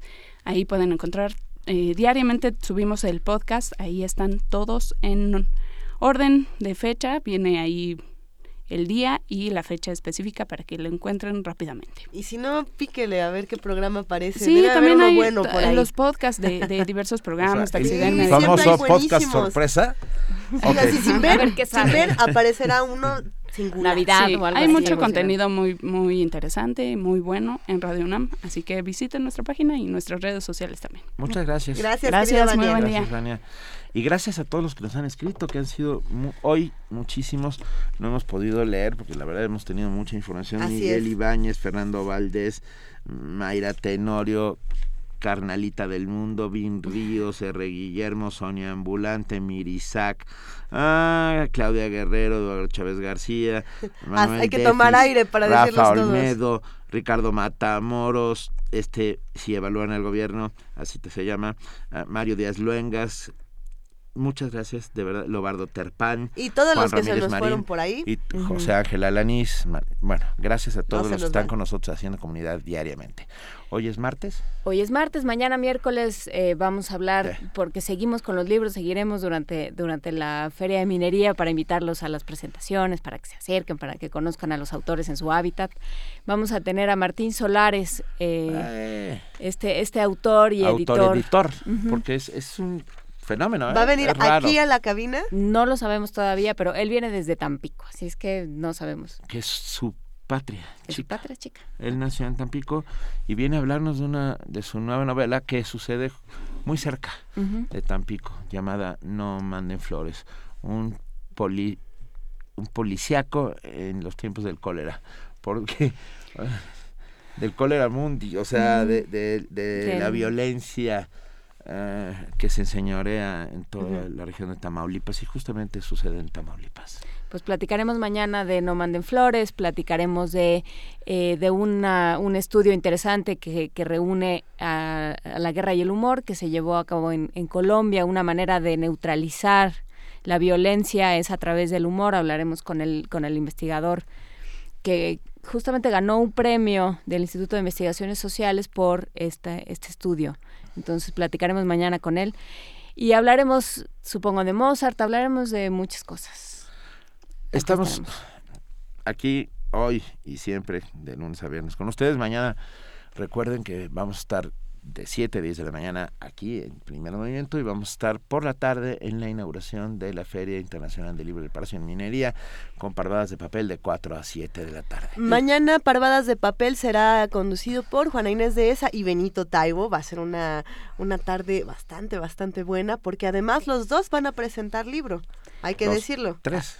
Tú Bueno, también, ¿no? Eh, yo voy a estar en las jornadas de terror de Vicente Quillarte y Roberto Coria, pero a ver, ¿qué, ¿cuándo presentan? Díganos antes de despedirnos. Juana Inés. Eh, yo presento el domingo 28 a las 11 de la mañana. Y yo el domingo 21 a las 6 de la tarde. Consultemos el programa completo de lo que va a pasar en la 37 edición de la Feria del Libro del Palacio de Minería. Vale muchísimo la pena actividades, talleres, eh, jornadas, conferencias, pero nosotros en este momento nos vamos a despedir por- y nos vamos a despedir con, A con ritmo de vals. bonito. Nos vamos a ir bailando Chulo. de la cabina con un vals. ¿Con cuál nos vamos? Alejandra. Con la UFUNAM. Ah, mil gracias, Juana Inés de esa. Mil gracias, Luisa Iglesias. Gracias. Este, este yo lo vi en, el- en- en los 80 años. ¿Sí? Sí, este a mí me tocó, me pongo contenta. Venga, gracias a todos los que hicieron posible todos los días. Primer movimiento, un abrazo a todos. Gracias, querido Benito Taibo. Gracias, nos vamos. Esto es Primer Movimiento. El mundo desde la universidad.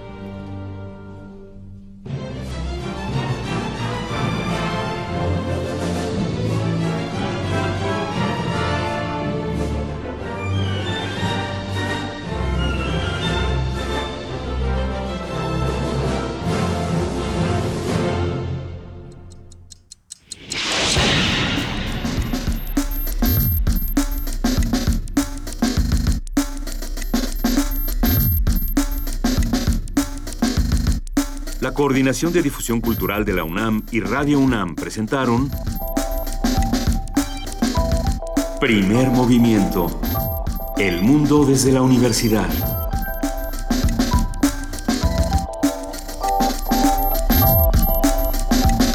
Operación técnica Arturo González. Información Antonio Quijano, Amalia Fernández, Miriam Trejo, Dulce García, Cindy Pérez Ramírez, Cristina Godínez, Abraham Menchaca y Vania Nuche.